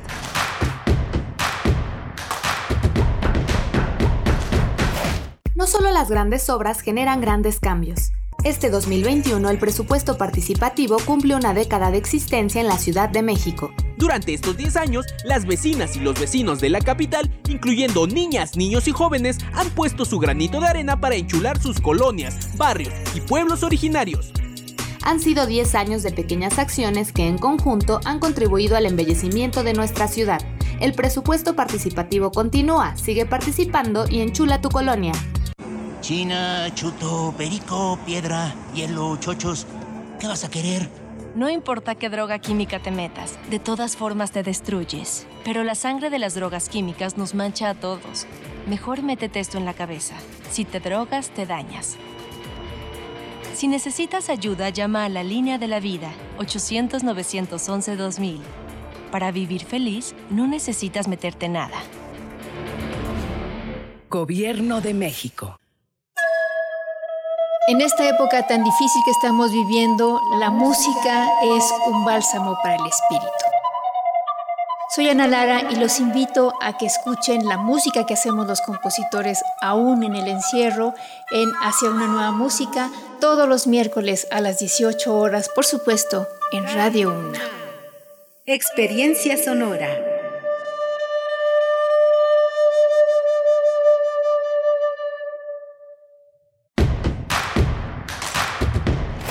Queremos escucharte. Llámanos al 55 36 43 39 y al 55 36 89 89. Primer movimiento. Hacemos comunidad. Hola, buenos días. Ya estamos aquí en primer movimiento. Son las nueve seis eh, de, la, de la mañana. Estamos. Hoy se cortó. Estamos por aquí, ya estamos por aquí, querido Miguel Ángel Quemain. Tampoco me, me, abrieron por allá mi, mi, micrófono, pero ya estamos de vuelta eh, aquí en primer movimiento, viernes 26 de noviembre de 2021. Ya son las 9 con 6 minutos de la mañana. Pues nos despedimos de la hora anterior, eh, pues muy rápidamente con, esta, con este testimonio que nos compartía Ana Lorena Delgadillo, directora de la Fundación para la Justicia y el Estado Democrático de Derecho, este espionaje desde la extinta Procuraduría General de la República contra mm, tres mujeres, Ana Lorena Delgadillo misma, Marcela Turati, periodista, y Mercedes Doretti, eh, especialista pericial, y, pues bueno, nos deja con muchos elementos a, dar seguimiento. En este caso, desafortunadamente, pues el tiempo no, no perdona en radio, pero, pero bueno, estamos ya llegando así a esta tercera hora de transmisión, Miguel Ángel. Sí, justo hay una, hay una, acabamos de conversar con Ana Lorena Delgadillo y de una, y de una estructura eh, de, pensamiento que es, eh, que forma parte. Hace, hace unos días un, un alumno se quejaba eh, un poco con un profesor que tenía una tutoría y le decía, profesor, es que hay una violencia muy fuerte en el grupo de mis compañeros y el profesor le dijo, pero es que si tú eres hombre, este, no puedes andarte buscando estos problemas usando este pantalón rosa que traes culpa del alumno. Ayer veía en una consulta médica levantando una queja a una persona porque el médico le acusó de que todas sus dolencias eran culpa de esa persona. Y así me ha tocado ver en Ciudad Juárez con defensores de derechos humanos cómo le voltean la tortilla a las mujeres que están buscando a sus hijas y les dicen que han alterado el orden, que se manifiestan en vía pública, que generan violencia y son acusadas, son acusadas por el Ministerio Público. Un poco eso es lo que pasa con ese tomo 21 que eh, sobre Marcela Turati este y sobre Lorena Delgadillo sobre las investigaciones que hacen este como abogadas de personas de víctimas que de pronto son los acusados, Berenice. Es un tema muy fuerte, ¿no? Sí, una, una terrible y mala costumbre que también hay que, hay que ser honestos y decirlo, eh, viene también desde nosotros mismos en la vida pues cotidiana, como lo referías en este ejemplo con alguno de los alumnos eh, que, viene, que viene desde nosotros mismos. Si te pasa algo malo, pues seguramente es tu culpa y en algo malo andabas. Bueno, ahí, ahí también hay que decir, tanto el movimiento de víctimas de personas desaparecidas, de mujeres que luchan por los derechos de otras mujeres, pues ahí se ha puesto también el acento en esa que se llama eh, pues criminalización eh, de las personas víctimas en este país, pues hay mucho que seguir trabajando. Por eso tenemos espacios aquí en Primer Movimiento, como el de construcción de paz con, con Pablo Romo, que tiene que ver con todo este ámbito de cuestiones en lo, incluso lo más directo, de nuevo, entre nosotros mismos cuando estamos frente a un caso o escuchamos un caso de alguna víctima, pues hay que hacer reflexión al respecto, Miguel Ángel. Sí, sí, es muy, muy importante que tengamos claro esa manera. Le comentaba de la policía política en sexenios anteriores y muchos, muchos, mucho muy anteriores, como cómo criminalizan al abogado, la policía que está infiltrada, que espía, que está infiltrada en las conversaciones, de pronto le dicen al abogado, y yo lo he visto, le dicen, bueno, este queremos ver su historial de navegación porque tampoco parece ser que muy sano. Parece ser que usted no es una persona del todo confiable, debe debe el agua, debe el, debe el predial, este, tiene deudas en sus tarjetas de crédito. Este, tenemos que investigarlo, abogado. Es algo, Berenice, y está en los archivos que están en el AGN consultables en Galería 1 y Galería 2 del CISEN, de la Dirección Federal de Seguridad. Este, usted, ¿por qué defiende? Usted es una persona extraña, es, es este, no le, le, gustan las personas de su mismo sexo. Son las acusaciones este, que están ahí que están, eh, eh, ya están protegidas por la protección de datos personales, pero han sido el pan de cada día para evaluar a los que defienden derechos humanos y, protegen su libertad de expresión, Berenice. Y, bueno, por último, eh, también si ustedes quieren darle seguimiento o estar con mayor detenimiento, en este caso, tener mayor atención del tiempo breve que pudimos tener con Ana Lorena Delgadillo, pueden acercarse a la cuenta de Facebook del Centro Pro de Derechos Humanos, porque el miércoles pasado, el 24 de noviembre, eh, tuvieron una conferencia de prensa donde precisamente estuvieron estas tres mujeres que están implicadas en esta, ahora, en esta investigación, eh, Ana Lorena Delgadillo, Marcela Turati y Mercedes Doretti. Pueden encontrar ahí esa conferencia en la cuenta de Facebook del Centro Pro de Derechos Humanos con respecto a este tema, pues lamentable, alarmante, nos dicen indignante, dice Perro Tuitero por aquí en, en Twitter. Gracias, por cierto, por todos sus comentarios, también los que tienen que ver con esta charla que tuvimos con Viridiana Ríos, analista política académica, muy conocida ella con una presencia pública pues muy, muy importante. Eh, no es normal, es el título de su más reciente publicación que pudimos esbozar aquí en esta conversación que tuvimos con Viridiana Ríos y hay varios comentarios al respecto que agradecemos en redes sociales. Pero antes también decir que en unos momentos más llega la poesía necesaria, la voz y la selección de Miguel Ángel Quemain, y después tendremos en la mesa del día una revisión, un carrusel, un detenimiento con los ganadores del premio José Rovirosa en distintas categorías, al mejor documental mexicano, al mejor documental estudiantil mexicano y premio del público. También el premio del público siempre es muy valioso y muy interesante. Vamos a estar con los creadores de estos documentales, el caso de Omar Gómez Arias, eh, el codirector de Cándida Vida, y también con Gabriela Rubalcaba, productora de ese documental Cándida Vida, Milton Misael Pérez Escamilla, ganador del premio del público por el documental Marzo, y también con José María Espinosa de los Monteros, ganador del premio al mejor documental mexicano 2021 por el documental titulado Te nombré en el silencio, eh, que recoge también las experiencias de, de madres buscadoras en estos, en estos tiempos, pues, donde buscamos a nuestros seres queridos, Miguel Ángel. Sí, justamente vamos a, vamos a volver sobre estas experiencias y bueno, este, si no hay otra cosa, nos vamos a la poesía. Vámonos. Vámonos. Primer movimiento. Hacemos comunidad con tus postales sonoras. Envíalas a primermovimientounam.gmail.com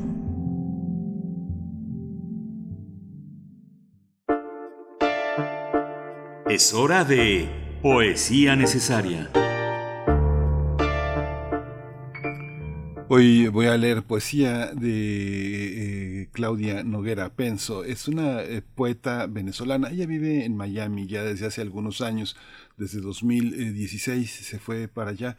Una venezolana eh, potente con una cantidad de libros de poesía importantes. Nada que ver.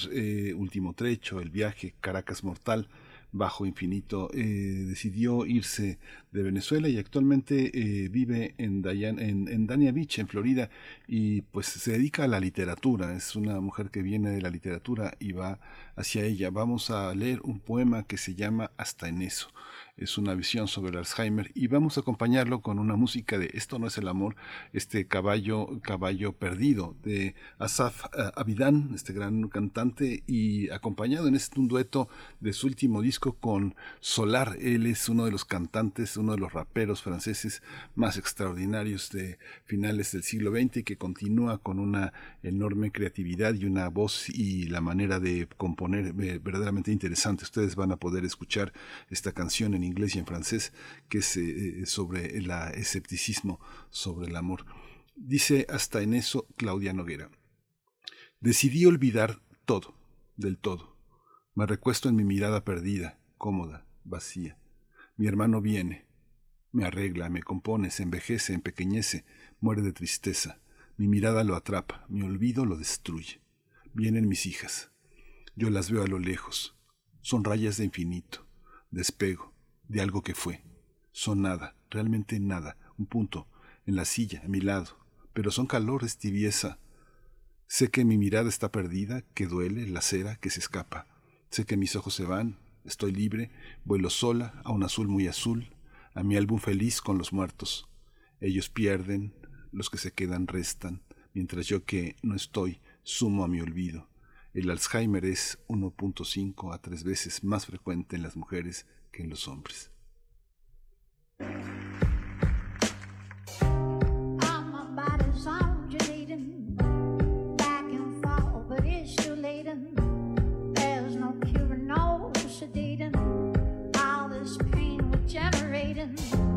This prolonged grotesque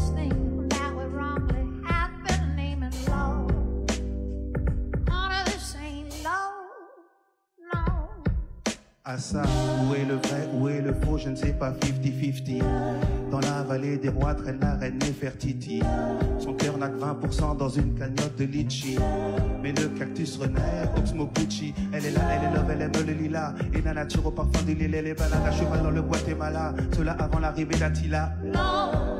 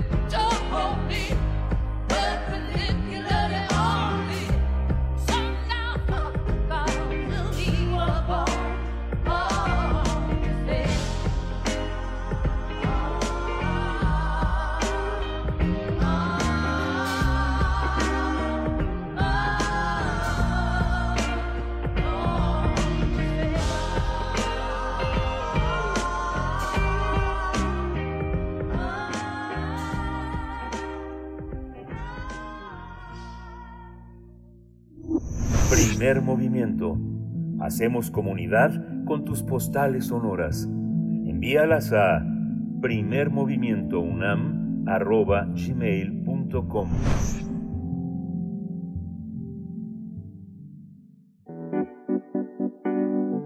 La mesa del día. La Filmoteca de la UNAM, la Escuela Nacional de Artes Cinematográficas y Cultura en Directo UNAM anunciaron hace algunos días los ganadores del premio José Rovirosa. Vamos a conversar con ellos, eh, eh, los ganadores de la edición número 25 de este premio que lleva el nombre de uno de los más entrañables documentalistas mexicanos. El jurado de la categoría Mejor Documental Estudiantil determinó otorgar el premio José Rovirosa 2021 a esta categoría Mejor Documental Estudiantil Mexicano a Cándida Vida de Alejandro Álvarez del Castillo, José Pablo Valderas García y Omar Gómez Arias por el atinado uso del lenguaje cinematográfico para contar una historia de fraternidad por la belleza y el amor al mar en la mirada de los realizadores y no- nos acompañan dos precisamente de sus realizadores. Por mi parte presento a Omar Gómez Arias, codirector de Cándida Vida, documental ganador de esta categoría estudiantil mexicano por el premio José Rovirosa. Omar Gómez Arias, gracias por estar aquí en Primer Movimiento. Enhorabuena por este premio. Bienvenido a Radio UNAM. Creo que yo no le estoy, no le estoy escuchando. Omar Gómez, ¿nos escuchas? ¿Me escuchas? Sí, ya te escuchamos. estás. Bienvenido, Ah. ¿cómo estás? Muchas gracias, Berenice. Un, un gusto estar aquí. Gracias. por la invitación. Gracias, Omar. También está en la línea Gabriela Rubalcaba y es productora de Cándida Vida, documental ganador del premio José Rovirosa al mejor documental estudiantil mexicano. Bienvenida. Hola, ¿qué tal, Berenice? Miguel, buenos días. Buenos días, eh, Gabriela Rubalcaba. Buenos días a ambos. Pues empezamos esta charla. Cuéntenos, por favor, de nuevo, eh, extensiva la felicitación a todo el equipo. Y, precisamente por ahí me gustaría empezar, quienes están eh, implicados en la realización de este documental. Cuéntenos de cómo fue realizado, quiénes se coordinaron para, para este documental Candida Vida, Omar Gómez Arias. Sí, pues este cortometraje fue codirigido. Este tuve el gusto de poder colaborar con Pablo Valderas, con Alejandro Álvarez del Castillo. Y pues sí, entre los tres llevamos la dirección y, la producción la llevó Gabriela Rubalcaba. Gabriela, pues eh, cuéntanos eh, cómo fue para ti la realización de este documental, de este cortometraje, eh, tú como productora de Cándida Vida. Sí, bueno, primeramente muchísimas gracias por la invitación, es un honor recibir este premio. Eh, y bueno, este cortometraje forma parte de Territorios Interiores, que es un, un programa académico del Departamento de Imagen y Sonido de la Universidad de Guadalajara, es la Escuela de Cine de la Universidad de Guadalajara. Y bueno, cada año se hacen eh, varios documentales en distintos lugares del de, estado de Jalisco como la culminación del año documental. Y es, el, es un proyecto donde hemos tenido afortunadamente muy buenos resultados, mm, grandes experiencias y bueno, también muy buen recibimiento por parte del público en festivales, han logrado este pues las historias llegar a, a muchos corazones, a mucho público y la verdad es que en particular Cándida Vida fue pues un, un verdadero gusto. Es, creo que eso que está en la pantalla realmente lo vivimos, digo, sí fue pesado. Filmar en la playa nunca es fácil, este, pero ya en este país en general filmar es complicado. Este, y, y pues nada, eh, la verdad es que fue un gusto conocer a, a Cándido, a Cres, que son personas eh, fantásticas, ¿no? En personas comunes, en, en, todavía existen eh, pescadores como ellos eh, en estos sitios, pues un poco menos urbanizados, pero que ya les está alcanzando, ¿no? Este este riesgo terrible de de lo que llamamos progreso y, y bueno tuvimos la fortuna de encontrarlos en la etapa de investigación y bueno, con, con el trabajo, con la realidad, con, en el documental pasa así, ¿no? Este, conoces a, a alguien que prácticamente pues te enamora de, de, su forma de ser, su forma de vivir y afortunadamente tanto Omar como Alejandro y Pablo lograron sacar de ellos lo mejor y contar también lo que ellos eh, encontraron eh, también muy personal, ¿no? Este, pues de sus vidas, de sus historias.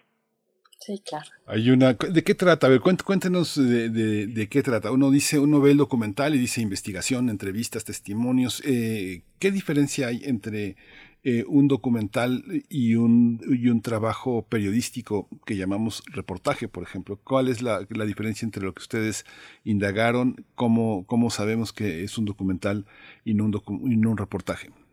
Sí, eh, muy bien, Miguel Ángel. Pues nuestro documental es acerca de dos hermanos, este, que son ostioneros y que viven en un pueblo en la costa de Jalisco, en la Manzanilla, y ellos bucean eh, a pulmón y, buscan ostiones en el costado de, un risco en el mar. Y pues una vez que, entramos en contacto con ellos y que empezamos a preparar el documental, ahí es cuando se marca como la, diferencia de, de lo que es el cine documental y lo que tú dices como un trabajo más periodístico, porque en el cine documental sí, sí se va por la, por la vía del cine, o sea, por expresar las cosas a través de emociones, de querer eh, llevar al espectador a, a, a cierto sentimiento, a, a revelar las cosas de cierta manera, que muchas veces en el periodismo, pues el periodismo tiene eh, reglas muy, muy, muy estrictas y en el cine, pues eh, eh, la cosa es distinta, es, es más acerca de, de una experiencia.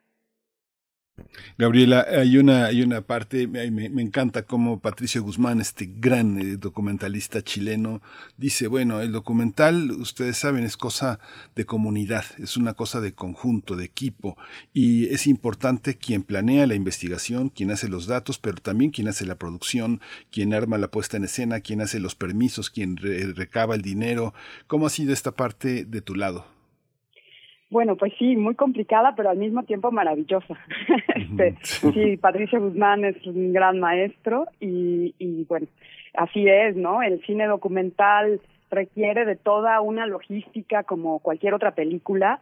La diferencia es que trabajamos con, con la realidad y ciertamente con menos, menos equipo, eh, menos crew que le llaman, ¿no? Este, pero no deja de ser una labor pues muy, muy ardua, ¿no? Este, y bueno, en este caso particularmente eh, es con estudiantes en su tercer año de, de la carrera, que son cuatro, y bueno, es, es pesado porque por una parte llevamos como la, la docencia y por otra parte la producción y la investigación y totalmente de acuerdo en que una de las de los paradigmas creo que, que, que a, a nosotros nos importa muchísimo es que la producción que sea cada vez más creativa. No porque no lo sea sino porque mu muchas veces en el en el cine comercial eh, deja de serlo y entonces estos estos eh, patrones intentan repetirse o reproducirse pues en en muchos otros tipos de de rodajes no o de producciones.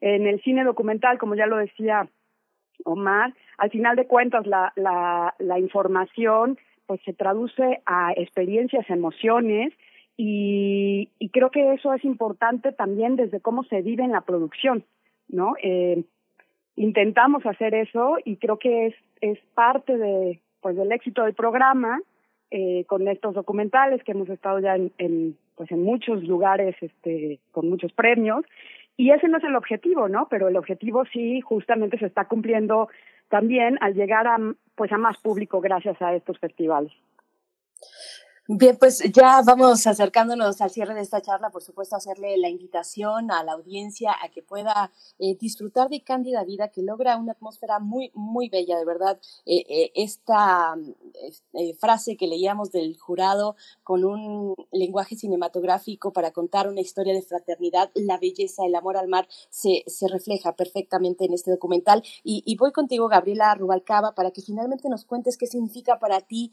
y, y, y para para tu gremio, para tus colegas, brindar el apoyo, dar acompañamiento a jóvenes eh, cineastas eh, que puedan dar a conocer pues estas nuevas miradas. Cuéntanos un poco de ese acompañamiento, Gabriela. Sí, bueno, para mí es mi vocación, definitivamente, y afortunado que conozco, afortunada que conozco a, a muchos grandes maestros que, que desde el cine documental se, se vive, ¿no? Esta vocación.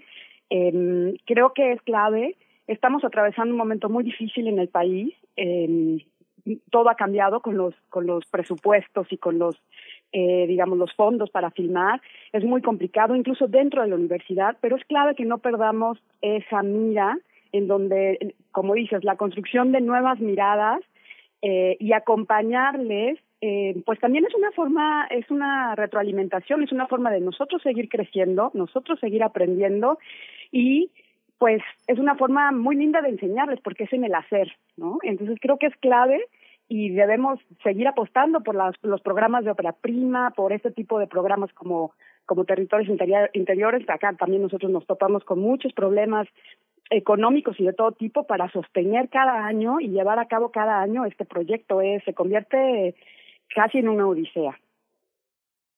Pues muchísimas, Bien, pues, gra muchísimas sí, gracias. Sí, perdón este, Omar Gómez Arias, pues vamos a ver eh, Cándida Vida, vamos a compartir con ustedes este premio que nos pone tan, tan, tan contentos y tan orgullosos, porque bueno, el documental, este, de, vuelvo otra vez a este gran máster Patricio Guzmán, que dice si una, una, un país sin documentales como una, como una familia sin álbum de fotografías, eso decía, eso dice Patricio Guzmán. Gabriela Rubalcaba, productora de Cándida Vida, muchas gracias, que les vaya muy bien y, y a difundir ese gran trabajo. Muchas gracias a ustedes. A ustedes. Muchas gracias. gracias. Hasta luego. Gracias, hasta pronto. Pues seguimos en este repaso de eh, los premios Rovirosa. Eh, vamos a tener, ahora no estoy tan segura eh, con cuál de los otros dos premios restantes nos vamos, pero con bueno, Milton este Misael. José Rovirosa. Uh -huh. Milton Misael. Milton Misael. Sí, exactamente. Este, el premio uh, del público fue instaurado en 2019 y para este año pues participaron los 16 trabajos inscritos en la categoría de mejor documental estudiantil mexicano. En la edición 2021 el premio José Rovirosa, eh, el documental con más votos del público fue titulado, eh, fue aquel documental titulado Marzo, el cual recibió 330 votos de un total de 1.281 y nos acompaña pues para hablar de marzo Milton Misael Pérez Escamilla, ganador del premio al del público por el documental Marzo. ¿Cómo te encuentras, Milton Guisa? Buenos días. Hola, muy buenos días, mucho gusto, un honor estar aquí con ustedes. Gracias, Milton. Pues te tengo que hacer una pregunta, una pregunta obligada, aunque, aunque a veces estas preguntas parecen como de mala leche, pero te la tengo que hacer. A veces dicen, mira, ganó el premio del público. Ah, sí, bueno, es que ya ves cómo se mueven redes, qué de amigos tiene, este. Y por otra parte, hay otros que dicen, ay, el público, ¿qué sabe de cine? ¿Qué sabe de documental? ¿Cómo lo vives? ¿Cómo es el premio del público, Milton Misael Pérez Escamilla? Sí, claro, bueno, el premio del público, nos, lo comentamos, es igual un premio importante, sobre todo eh, un premio entregado por la UNAM. Pues nosotros hicimos muchísima campaña para, para tratar de conseguir, invitamos a todos los cineclubes que conocíamos y que hemos tenido la fortuna de proyectar, de que incitaran al voto a las personas a las que alguna vez llegaron a ver el documental. Eh, bueno, es un documental estudiantil muy, muy independiente, lo realizamos de una manera muy, muy austera y únicamente dos personas entonces, bueno, el premio del público sí representa pues algo para nosotros y como lo mencionaba, bueno, el público a final de cuentas, si no tienes un público que vea tu proyecto, pues de nada sirve que hagas una película. Milton, cuéntanos, cuéntanos del argumento, de lo que trata Marzo, de este acercamiento que tuvieron con Payamor, el colectivo de artistas circenses. Cuéntanos un poco. Claro que sí. Bueno, Marzo es un largometraje documental que narra la vida del grupo Payamor en esta pandemia. Eh, ellos, a raíz de, este problema mundial que se está suscitando todavía, perdieron sus, su fuente de ingresos, que eran los eventos, los circos y demás este, eventos sociales.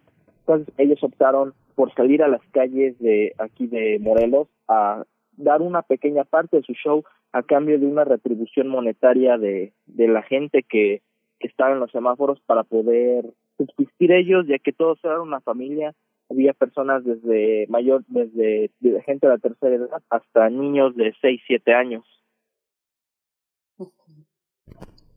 En ocasiones uno piensa cuando ve el documental que todo es improvisado, que la cámara se va encontrando con lo que ve, pero hay una planeación estricta. ¿Cómo, cómo se interesaron? ¿Cómo fue cómo fue el origen de este trabajo y cómo les correspondieron eh, por su interés eh, los protagonistas del documental. Sí, claro, claro que hay una planeación para cualquier película requiere este tiempo de planeación, algunas películas más, algunas películas menos. En nuestro caso la idea surgió a raíz de que yo un día tenía que entregar un trabajo en la universidad y iba en el autobús y me encontré a este grupo en, en en un semáforo, entonces yo pensé que eran protestantes o alguna manifestación, y no, resulta que era un grupo de artistas de circo y dije, wow, yo quiero saber más de ellos, por qué están ahí, qué están haciendo, dónde viven, cuál es su historia. Entonces ese es el origen de, de por qué yo quise realizar el documental. En cuanto a la planeación, sí tuvimos este aproximadamente dos meses de planeación, estar, primero que nada, tratar de contactar este a los, a los artistas, ya que eh, bueno, yo no soy de donde ellos este, estaban realizando su, su show, yo soy de otro municipio cercano, entonces el primer paso fue el contacto con ellos. Una vez el contacto, bueno, yo hice mi primera idea, mi primer boceto de lo que iba a ser el documental. Una vez que ya estaba hecha la carpeta de producción, eh, fui con el representante del grupo y les, les propuse la idea de, oigan, yo quiero realizar un documental sobre ustedes, sobre su vida, sobre su caso y bueno, accedieron de la mejor manera posible, me hicieron sentir parte de ellos en todo momento. Hoy en día todavía tengo contacto con ellos y somos amigos todavía cercanos. Milton, háblanos también de quienes te acompañaron para la realización de este documental Marzo. Está Jennifer Vera en la asistencia, en, la, en tu asistencia, asistencia de dirección y el sonido directo también. Cuéntanos un poco de la realización, de estar también en tiempos de pandemia, pues allá afuera, acompañar a, esta, a estas familias, porque también eso es algo que nos transmite eh, Marzo, este grupo de Payamor que está eh, pues conformado por distintas familias, como ya decías, están los más pequeños, están eh, las parejas, las esposas de algunos de los artistas que a veces también se involucran en trabajo circense directamente o si no, como sabemos, apoyando desde casa, apoyando con mantener al equipo pues vivo finalmente, pero a ti, ¿quién, quién te acompañó? ¿Cómo fue este trabajo de realización?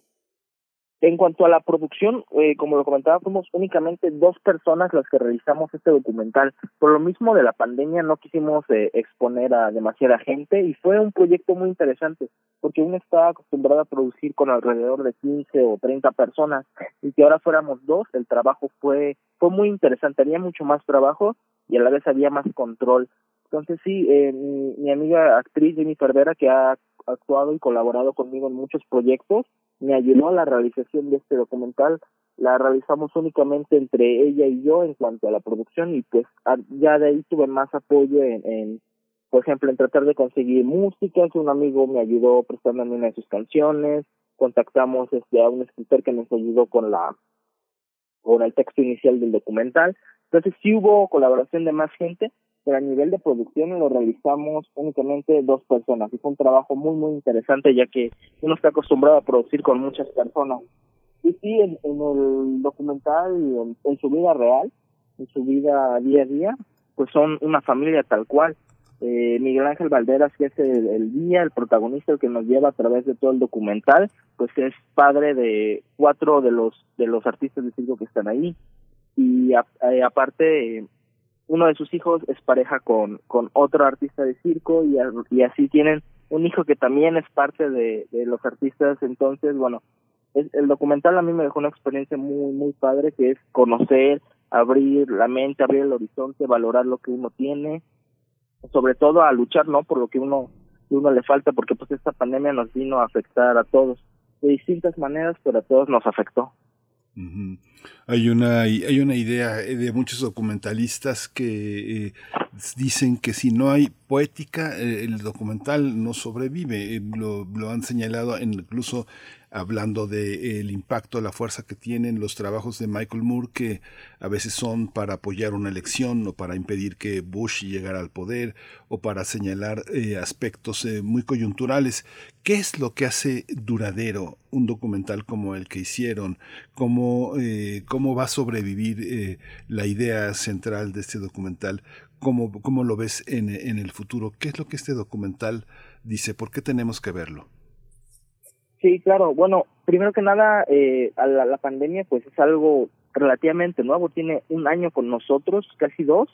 Entonces se volvió algo del día a día. Es algo que, que ya se cuenta, ya está en cortometrajes, ya se puede ver incluso en, en la televisión casos de, de cosas de ficción de que tienen que ver con el coronavirus. Entonces, al ser algo ya cotidiano, y es algo que se cuenta. En este documental lo que yo traté es no, no marginar a mis protagonistas, sino verlos como, como un, una inspiración a seguir de que en los tiempos difíciles, en los momentos difíciles, uno tiene que, que salir adelante, que ponerse a trabajar, que pensar de la manera más positiva y es la reflexión que dejan ellos al final. Decía Miguel Ángel Valderas al finalizar, sonríele a la vida. Y eso es lo que, lo que todos lo tenemos que hacer. Entonces yo creo que la importancia de este documental es, es este, ese mensaje de que todo está mal, hay cosas que nos están eh, afectando de manera emocional, de, a manera de salud principalmente, pero lo que tenemos que hacer es salir adelante. Y también, bueno, el documental yo siempre he dicho que el, el cine documental narra realidades. Entonces, al ser este algo del día a día, pues es algo que posiblemente a muchos ya nos haya pasado, a muchos nos pasará. Entonces, bueno, tratar de salir adelante y cuidarse de la manera de lo posible, estar siempre con la familia. Milton, por último, eh, nos comentabas que, eh, bueno, tú te encuentras en, en Morelos, si, si no escuché mal. Te pregunto cómo se le sonríe a la vida siendo documentalista en Morelos. ¿Cómo se ve desde, desde tu estado la escena para el desarrollo de documentalistas como tú? Morelos ha tenido un crecimiento muy grande en cuanto a cine. Actualmente hay tres escuelas de cine y se imparten varios este, talleres en cuanto a cine. Ha tenido un, avance muy, muy, muy grande. Después de eh, la Ciudad de México, Morelos es uno de los estados que más cortometrajes produce. Entonces se está llevando a producir una industria todavía. Una de mis metas eh, a corto, mediano y largo plazo es poner el nombre de Morelos en alto en la escena cinematográfica pues estatal y posible y si es posible mundial. Yo Morelos es mi tierra y yo la quiero muchísimo. Es mi principal motor para seguir adelante es poner mi tierra en alto antes que antes que todo. Eh, se está se está produciendo mucho, hay gente muy talentosa, incluso grandes directores viven aquí. he tenido la fortuna de estar en el vaticine con Elisa Miller, la ganadora al Ariel. A, a igualmente han venido personalidades este, como Carlos Raigadas, como Amate Escalante. He tenido la oportunidad de conocer a Tatiana Hueso, a muchas personas que han llegado a Morelos por una razón. Y Morelos ha sido escenario de varias películas, pues a nivel mundial, películas muy importantes. Películas de Roberto Gabaldón, fotografiadas por Gabriel Figueroa. Entonces, bueno, eso también es, es un, una inspiración para, para llegar a, a seguir produciendo más y pues impulsar a la producción morelense. Sí, pues muchísimas gracias Milton Misael Pérez Escamilla, ganador del premio del público por marzo. Oh, mucha suerte, más difusión para este trabajo que pues se genera en una, en una parte del interior del país que es un escenario oh, propio de, del- del cine en México. Muchas gracias. Muchísimas gracias, hasta luego.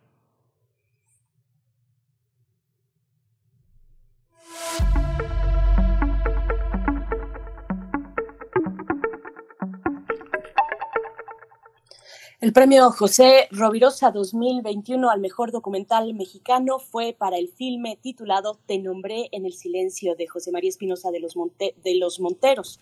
Esto por retratar de manera cercana la lucha de las rastreadoras para encontrar a sus familiares desaparecidos en medio del inhóspito desierto sinaloense, supliendo el trabajo que el Estado ha dejado de hacer.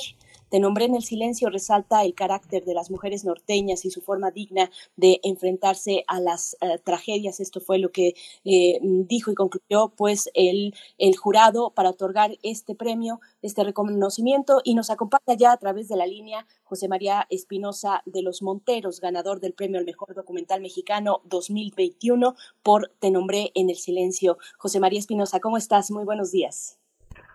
Muy buenos días, muy bien, muchísimas gracias por la invitación. Aquí, este, muy contento, la verdad. Muchas gracias, eh, eh, José María. Cuéntanos un poco cómo eh, eh, está estructurado eh, las rastreadoras, cómo están estructuradas esta manera de buscar. El documental también es una búsqueda. ¿Qué te encontraste con esas buscadoras? Pues eh, ella han, han ido armando esa estructura de la que hablas. Eh, al principio Mirna empezó a buscar a su hijo Roberto eh, cuando desapareció. Eh, y de alguna manera ella fue juntando a las mujeres a través de Facebook porque ella solía buscar, ¿no? Ella sola primero. Y luego se dio cuenta que había otras mujeres con la misma problemática. A través de Facebook eh, las fue congregando, se juntaron y empezaron a formar el grupo y ellas poco a poco fueron adoptando pues eh, estas maneras de buscar, ¿no?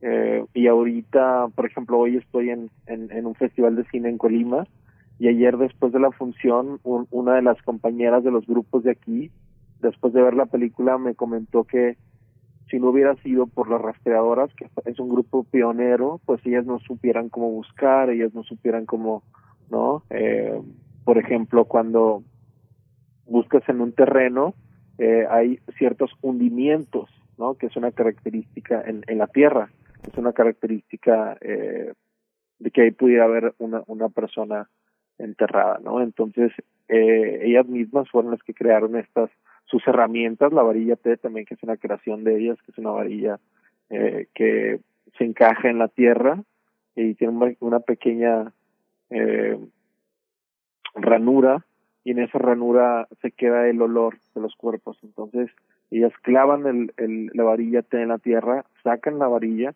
y la huelen y ya sí saben eh, si hay un cuerpo o no. Entonces, eh, pues sí, fueron auto- autodidactas ellas en cuanto a sus maneras de buscar.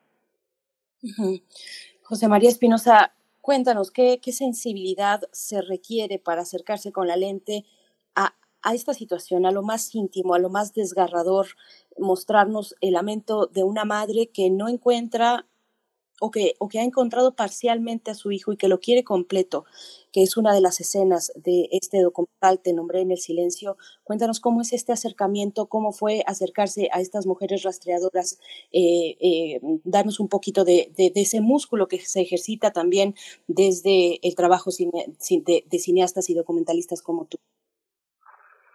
Pues yo creo que con primero se acerca, nos acercamos con muchísimo respeto, ¿no? Sabiendo de la labor sagrada que hacen ellas, Eh, creo que de alguna manera el, el documentalista no, bueno, muchas veces se dice que damos voz, pero yo no creo que damos voz. La voz de las rastreadoras del fuerte eh, es una voz fuerte que resuena en todo el estado de Sinaloa y en México y lo que traté yo de hacer es amplificar esa voz, no darles, ¿no? Eh, esa voz ellas ya la tienen.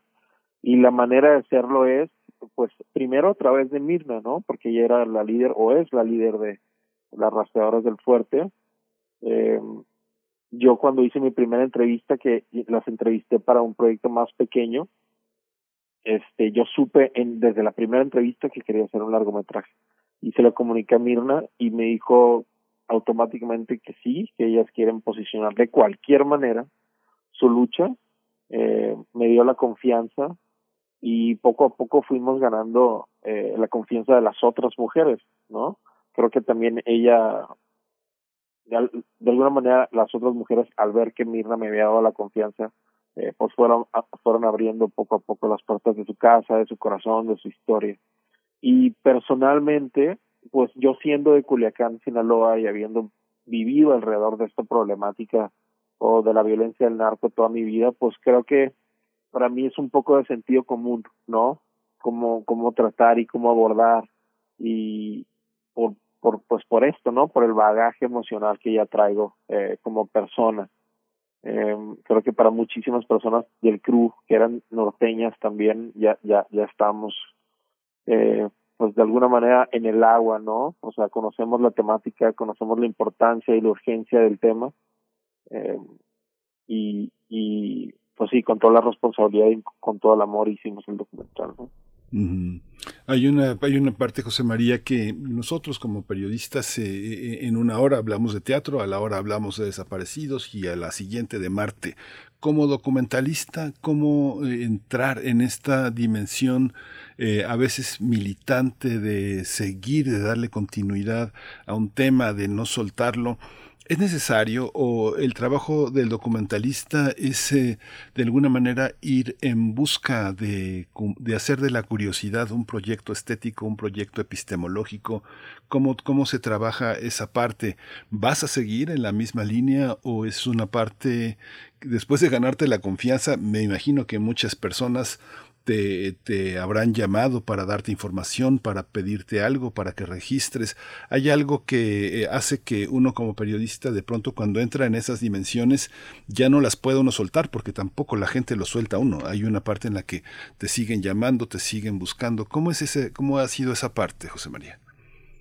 Eh, pues sí, curiosamente ayer recibí una llamada de parte de una organización en donde lo que me comentan así de por encimita es que tienen un caso como muy grave de tortura eh, en un estado del país, eh, un, caso particular de, de, una chica eh, y quieren que cuente esa historia. De alguna manera yo, bueno, yo, yo empecé haciendo cortometrajes de ficción. Yo no me consideraba documentalista antes de hacer eh, este proyecto, ¿no? Por supuesto que después de cinco años de filmar y de ser, me preguntas cómo, cómo es que se hace a través de la perseverancia, ¿no? Porque es muy difícil hacer cine en México y, y fuera de los fondos eh, gubernamentales, ¿no? Que esta película la, la financiamos con, con ONGs y con dinero propio, etcétera. Eh, y sí, por supuesto que planeo continuar eh, platicando, o más bien, pues sí, posicionando ciertos temas que me preocupan como mexicano, como sinaloense, como culiacanense, pero también no sé, no, o sea, no quiero sonar así como eh, ¿cómo decirlo? O sea, no no no hay bueno, no, no lo voy a decir, tengo que proteger también como mi corazón un poco, sí. porque después de este proyecto, pues sí, sí quedan como secuelas emocionales muy, eh, muy duras y lo que voy a hacer es alternar entre la ficción y el documental. Ahorita estoy trabajando en un proyecto que no tiene nada que ver con, con pues, una, una vuelta de 180 grados, es un proyecto de ciencia ficción que yo escribí, etcétera, etcétera. Eh, pero hay temáticas que quiero quiero seguir tocando. Un, una temática particular que, que me preocupa a mí es el desplazamiento forzado. Eh, entonces vamos a ir trabajando a la par de, de, esta nueva película eh, preparando el terreno para, para seguir contando estas historias, ¿no? Debe ser una decisión muy, muy dura, muy difícil, eh, José María Espinosa, como realizador, como cineasta, hasta dónde un artista decide poner, eh, incluso por, por una, una cuestión de, de, propia salud, tal vez, de salud mental, dónde decide Sí. poner ese punto final con un proyecto que está trabajando, eh, cuando eh, pues el involucrarse pues es tan, tan profundo, tan, tan humano, tan directo. Y, y tú logras también otros elementos en este documental, te nombré en el silencio. Vemos a diario pues estas noticias, un drama colectivo nacional de personas desaparecidas, pero encontraste elementos distintos. Cuéntanos un poco de esos elementos valiosos, los matices de esas historias de mujeres que buscan. Es muy bello, por ejemplo, que retrates que hayas decidido pasar esta parte donde Mirna eh, comenta cómo es conocida como la señora de las zapatillas, donde estas mujeres, a pesar de los pesares, no se desprenden del todo de su individualidad, de ciertos elementos que siguen ahí a pesar de, del drama en el que están inmersas. Cuéntanos un poco de, esos, de esas partes valiosas que no se alcanzan a ver en las, en las notas diarias, eh, en los noticiarios y en los periódicos de este país. Sí, justamente yo creo que esa es la, la, mirada del cine, ¿no? Poder matizar y poder, no sé, en una hora, en dos horas, poder presentar las cosas que, que pensamos que sabemos, pero no sabemos. Yo cuando entré a este documental siempre había recibido mi información a través de terceros, a través de, eh, por supuesto, periodistas, activistas, artículos, libros, eh, y creo que es muy diferente poder presentar o, o pues sí, estructurar, ¿no? Una historia que traiga todos estos matices y lo que yo encontré es una dualidad, una dualidad de luz y sombra, ¿no? Que no solamente no no solamente tienen este profundo dolor, no solamente sienten esta gran pérdida, sino son mujeres eh, echadas para adelante, valientes, con resiliencia, que todavía tienen ganas de vivir, de reír, de tomarse unos chéves, de contar chistes colorados, que siguen siendo seres humanos complejos como todos. Y a veces, eh, como personas que estamos fuera de estos contextos, a veces pues, tenemos la idea de la víctima como una víctima abnegada, que ve todo a través de un velo negro y que siempre están llorando, ¿sabes? ¿Me entiendes?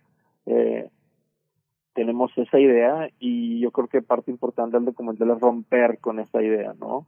De que van cabizbajas por la vida eh, solamente llorando a sus hijos cuando la realidad es muy diferente, ¿no? Otra vez, ellas ríen, ellas tienen ganas de vivir y tienen ganas de, de, continuar eh, con un dolor profundo, sí, eh, pero también con, con, con una alegría inmensa que significa o, o que les da tener a una rastreadora enfrente, ¿no? Que es como eh, el, el pequeño, no el pequeño, el gran consuelo que tienen, ¿no? Mm. Alguien que está en su misma situación.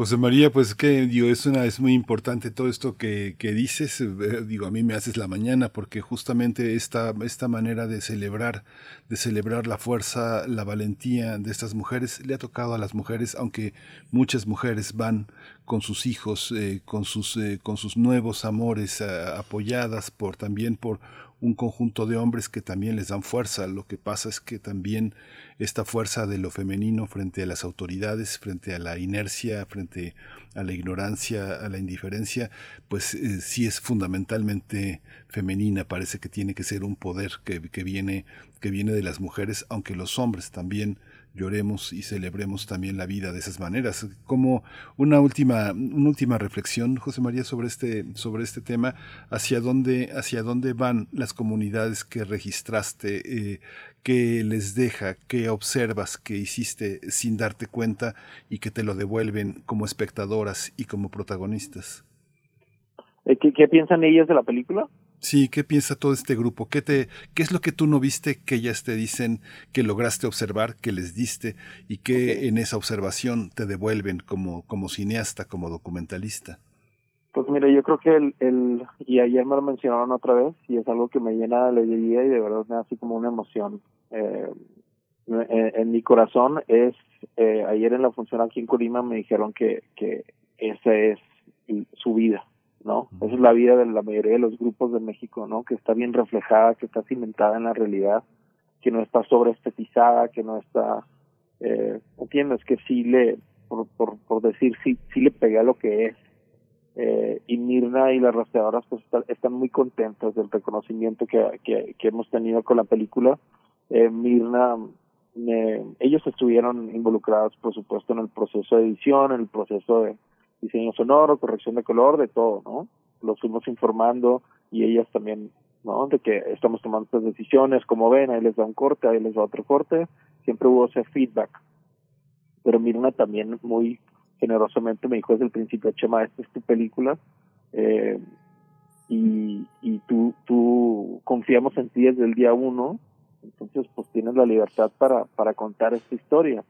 Eh, y también eh, eso me dio como muchísima confianza, ¿no? Eh, y pues lo, lo, lo más, otra, otra cosa que me pone muy emocional que me dijo Mirna cuando vio la película terminada, ya el corte final y ya la película eh, hecha y derecha, me dijo, este es mi legado. Entonces, qué, qué, pues qué gran responsabilidad eh, y, y qué gran honor de, de poder contar eh, yo esta historia, ¿no? Como, como, como sinaloense y como, y como mexicano y que, y que, pues sí significa tanto para, para Mirna y para, y para el grupo, ¿no? Entonces, este es como, para mí un, un documento de, de, memoria, de, de lucha, eh, que esperamos que, que pues resuenen en, en todo el país, ¿no? Pues José María Espinosa, nos conmueves mucho con las palabras de Mirna, de, de- la colectiva, a través de tu trabajo, a través de tus propias palabras en esta charla. Y bueno, eh, enhorabuena porque este camino fue reconocido con este premio al mejor documental mexicano 2021.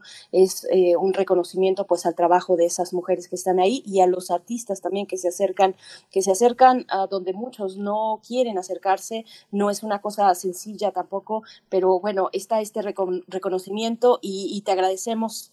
Enhorabuena por, por este camino. Te nombré en el silencio mejor documental mexicano del premio José Rovirosa 2021. José María Espinosa, muchas gracias. Muchísimas gracias por ustedes, digo, a ustedes por la entrevista. Buenos días. Muchas gracias.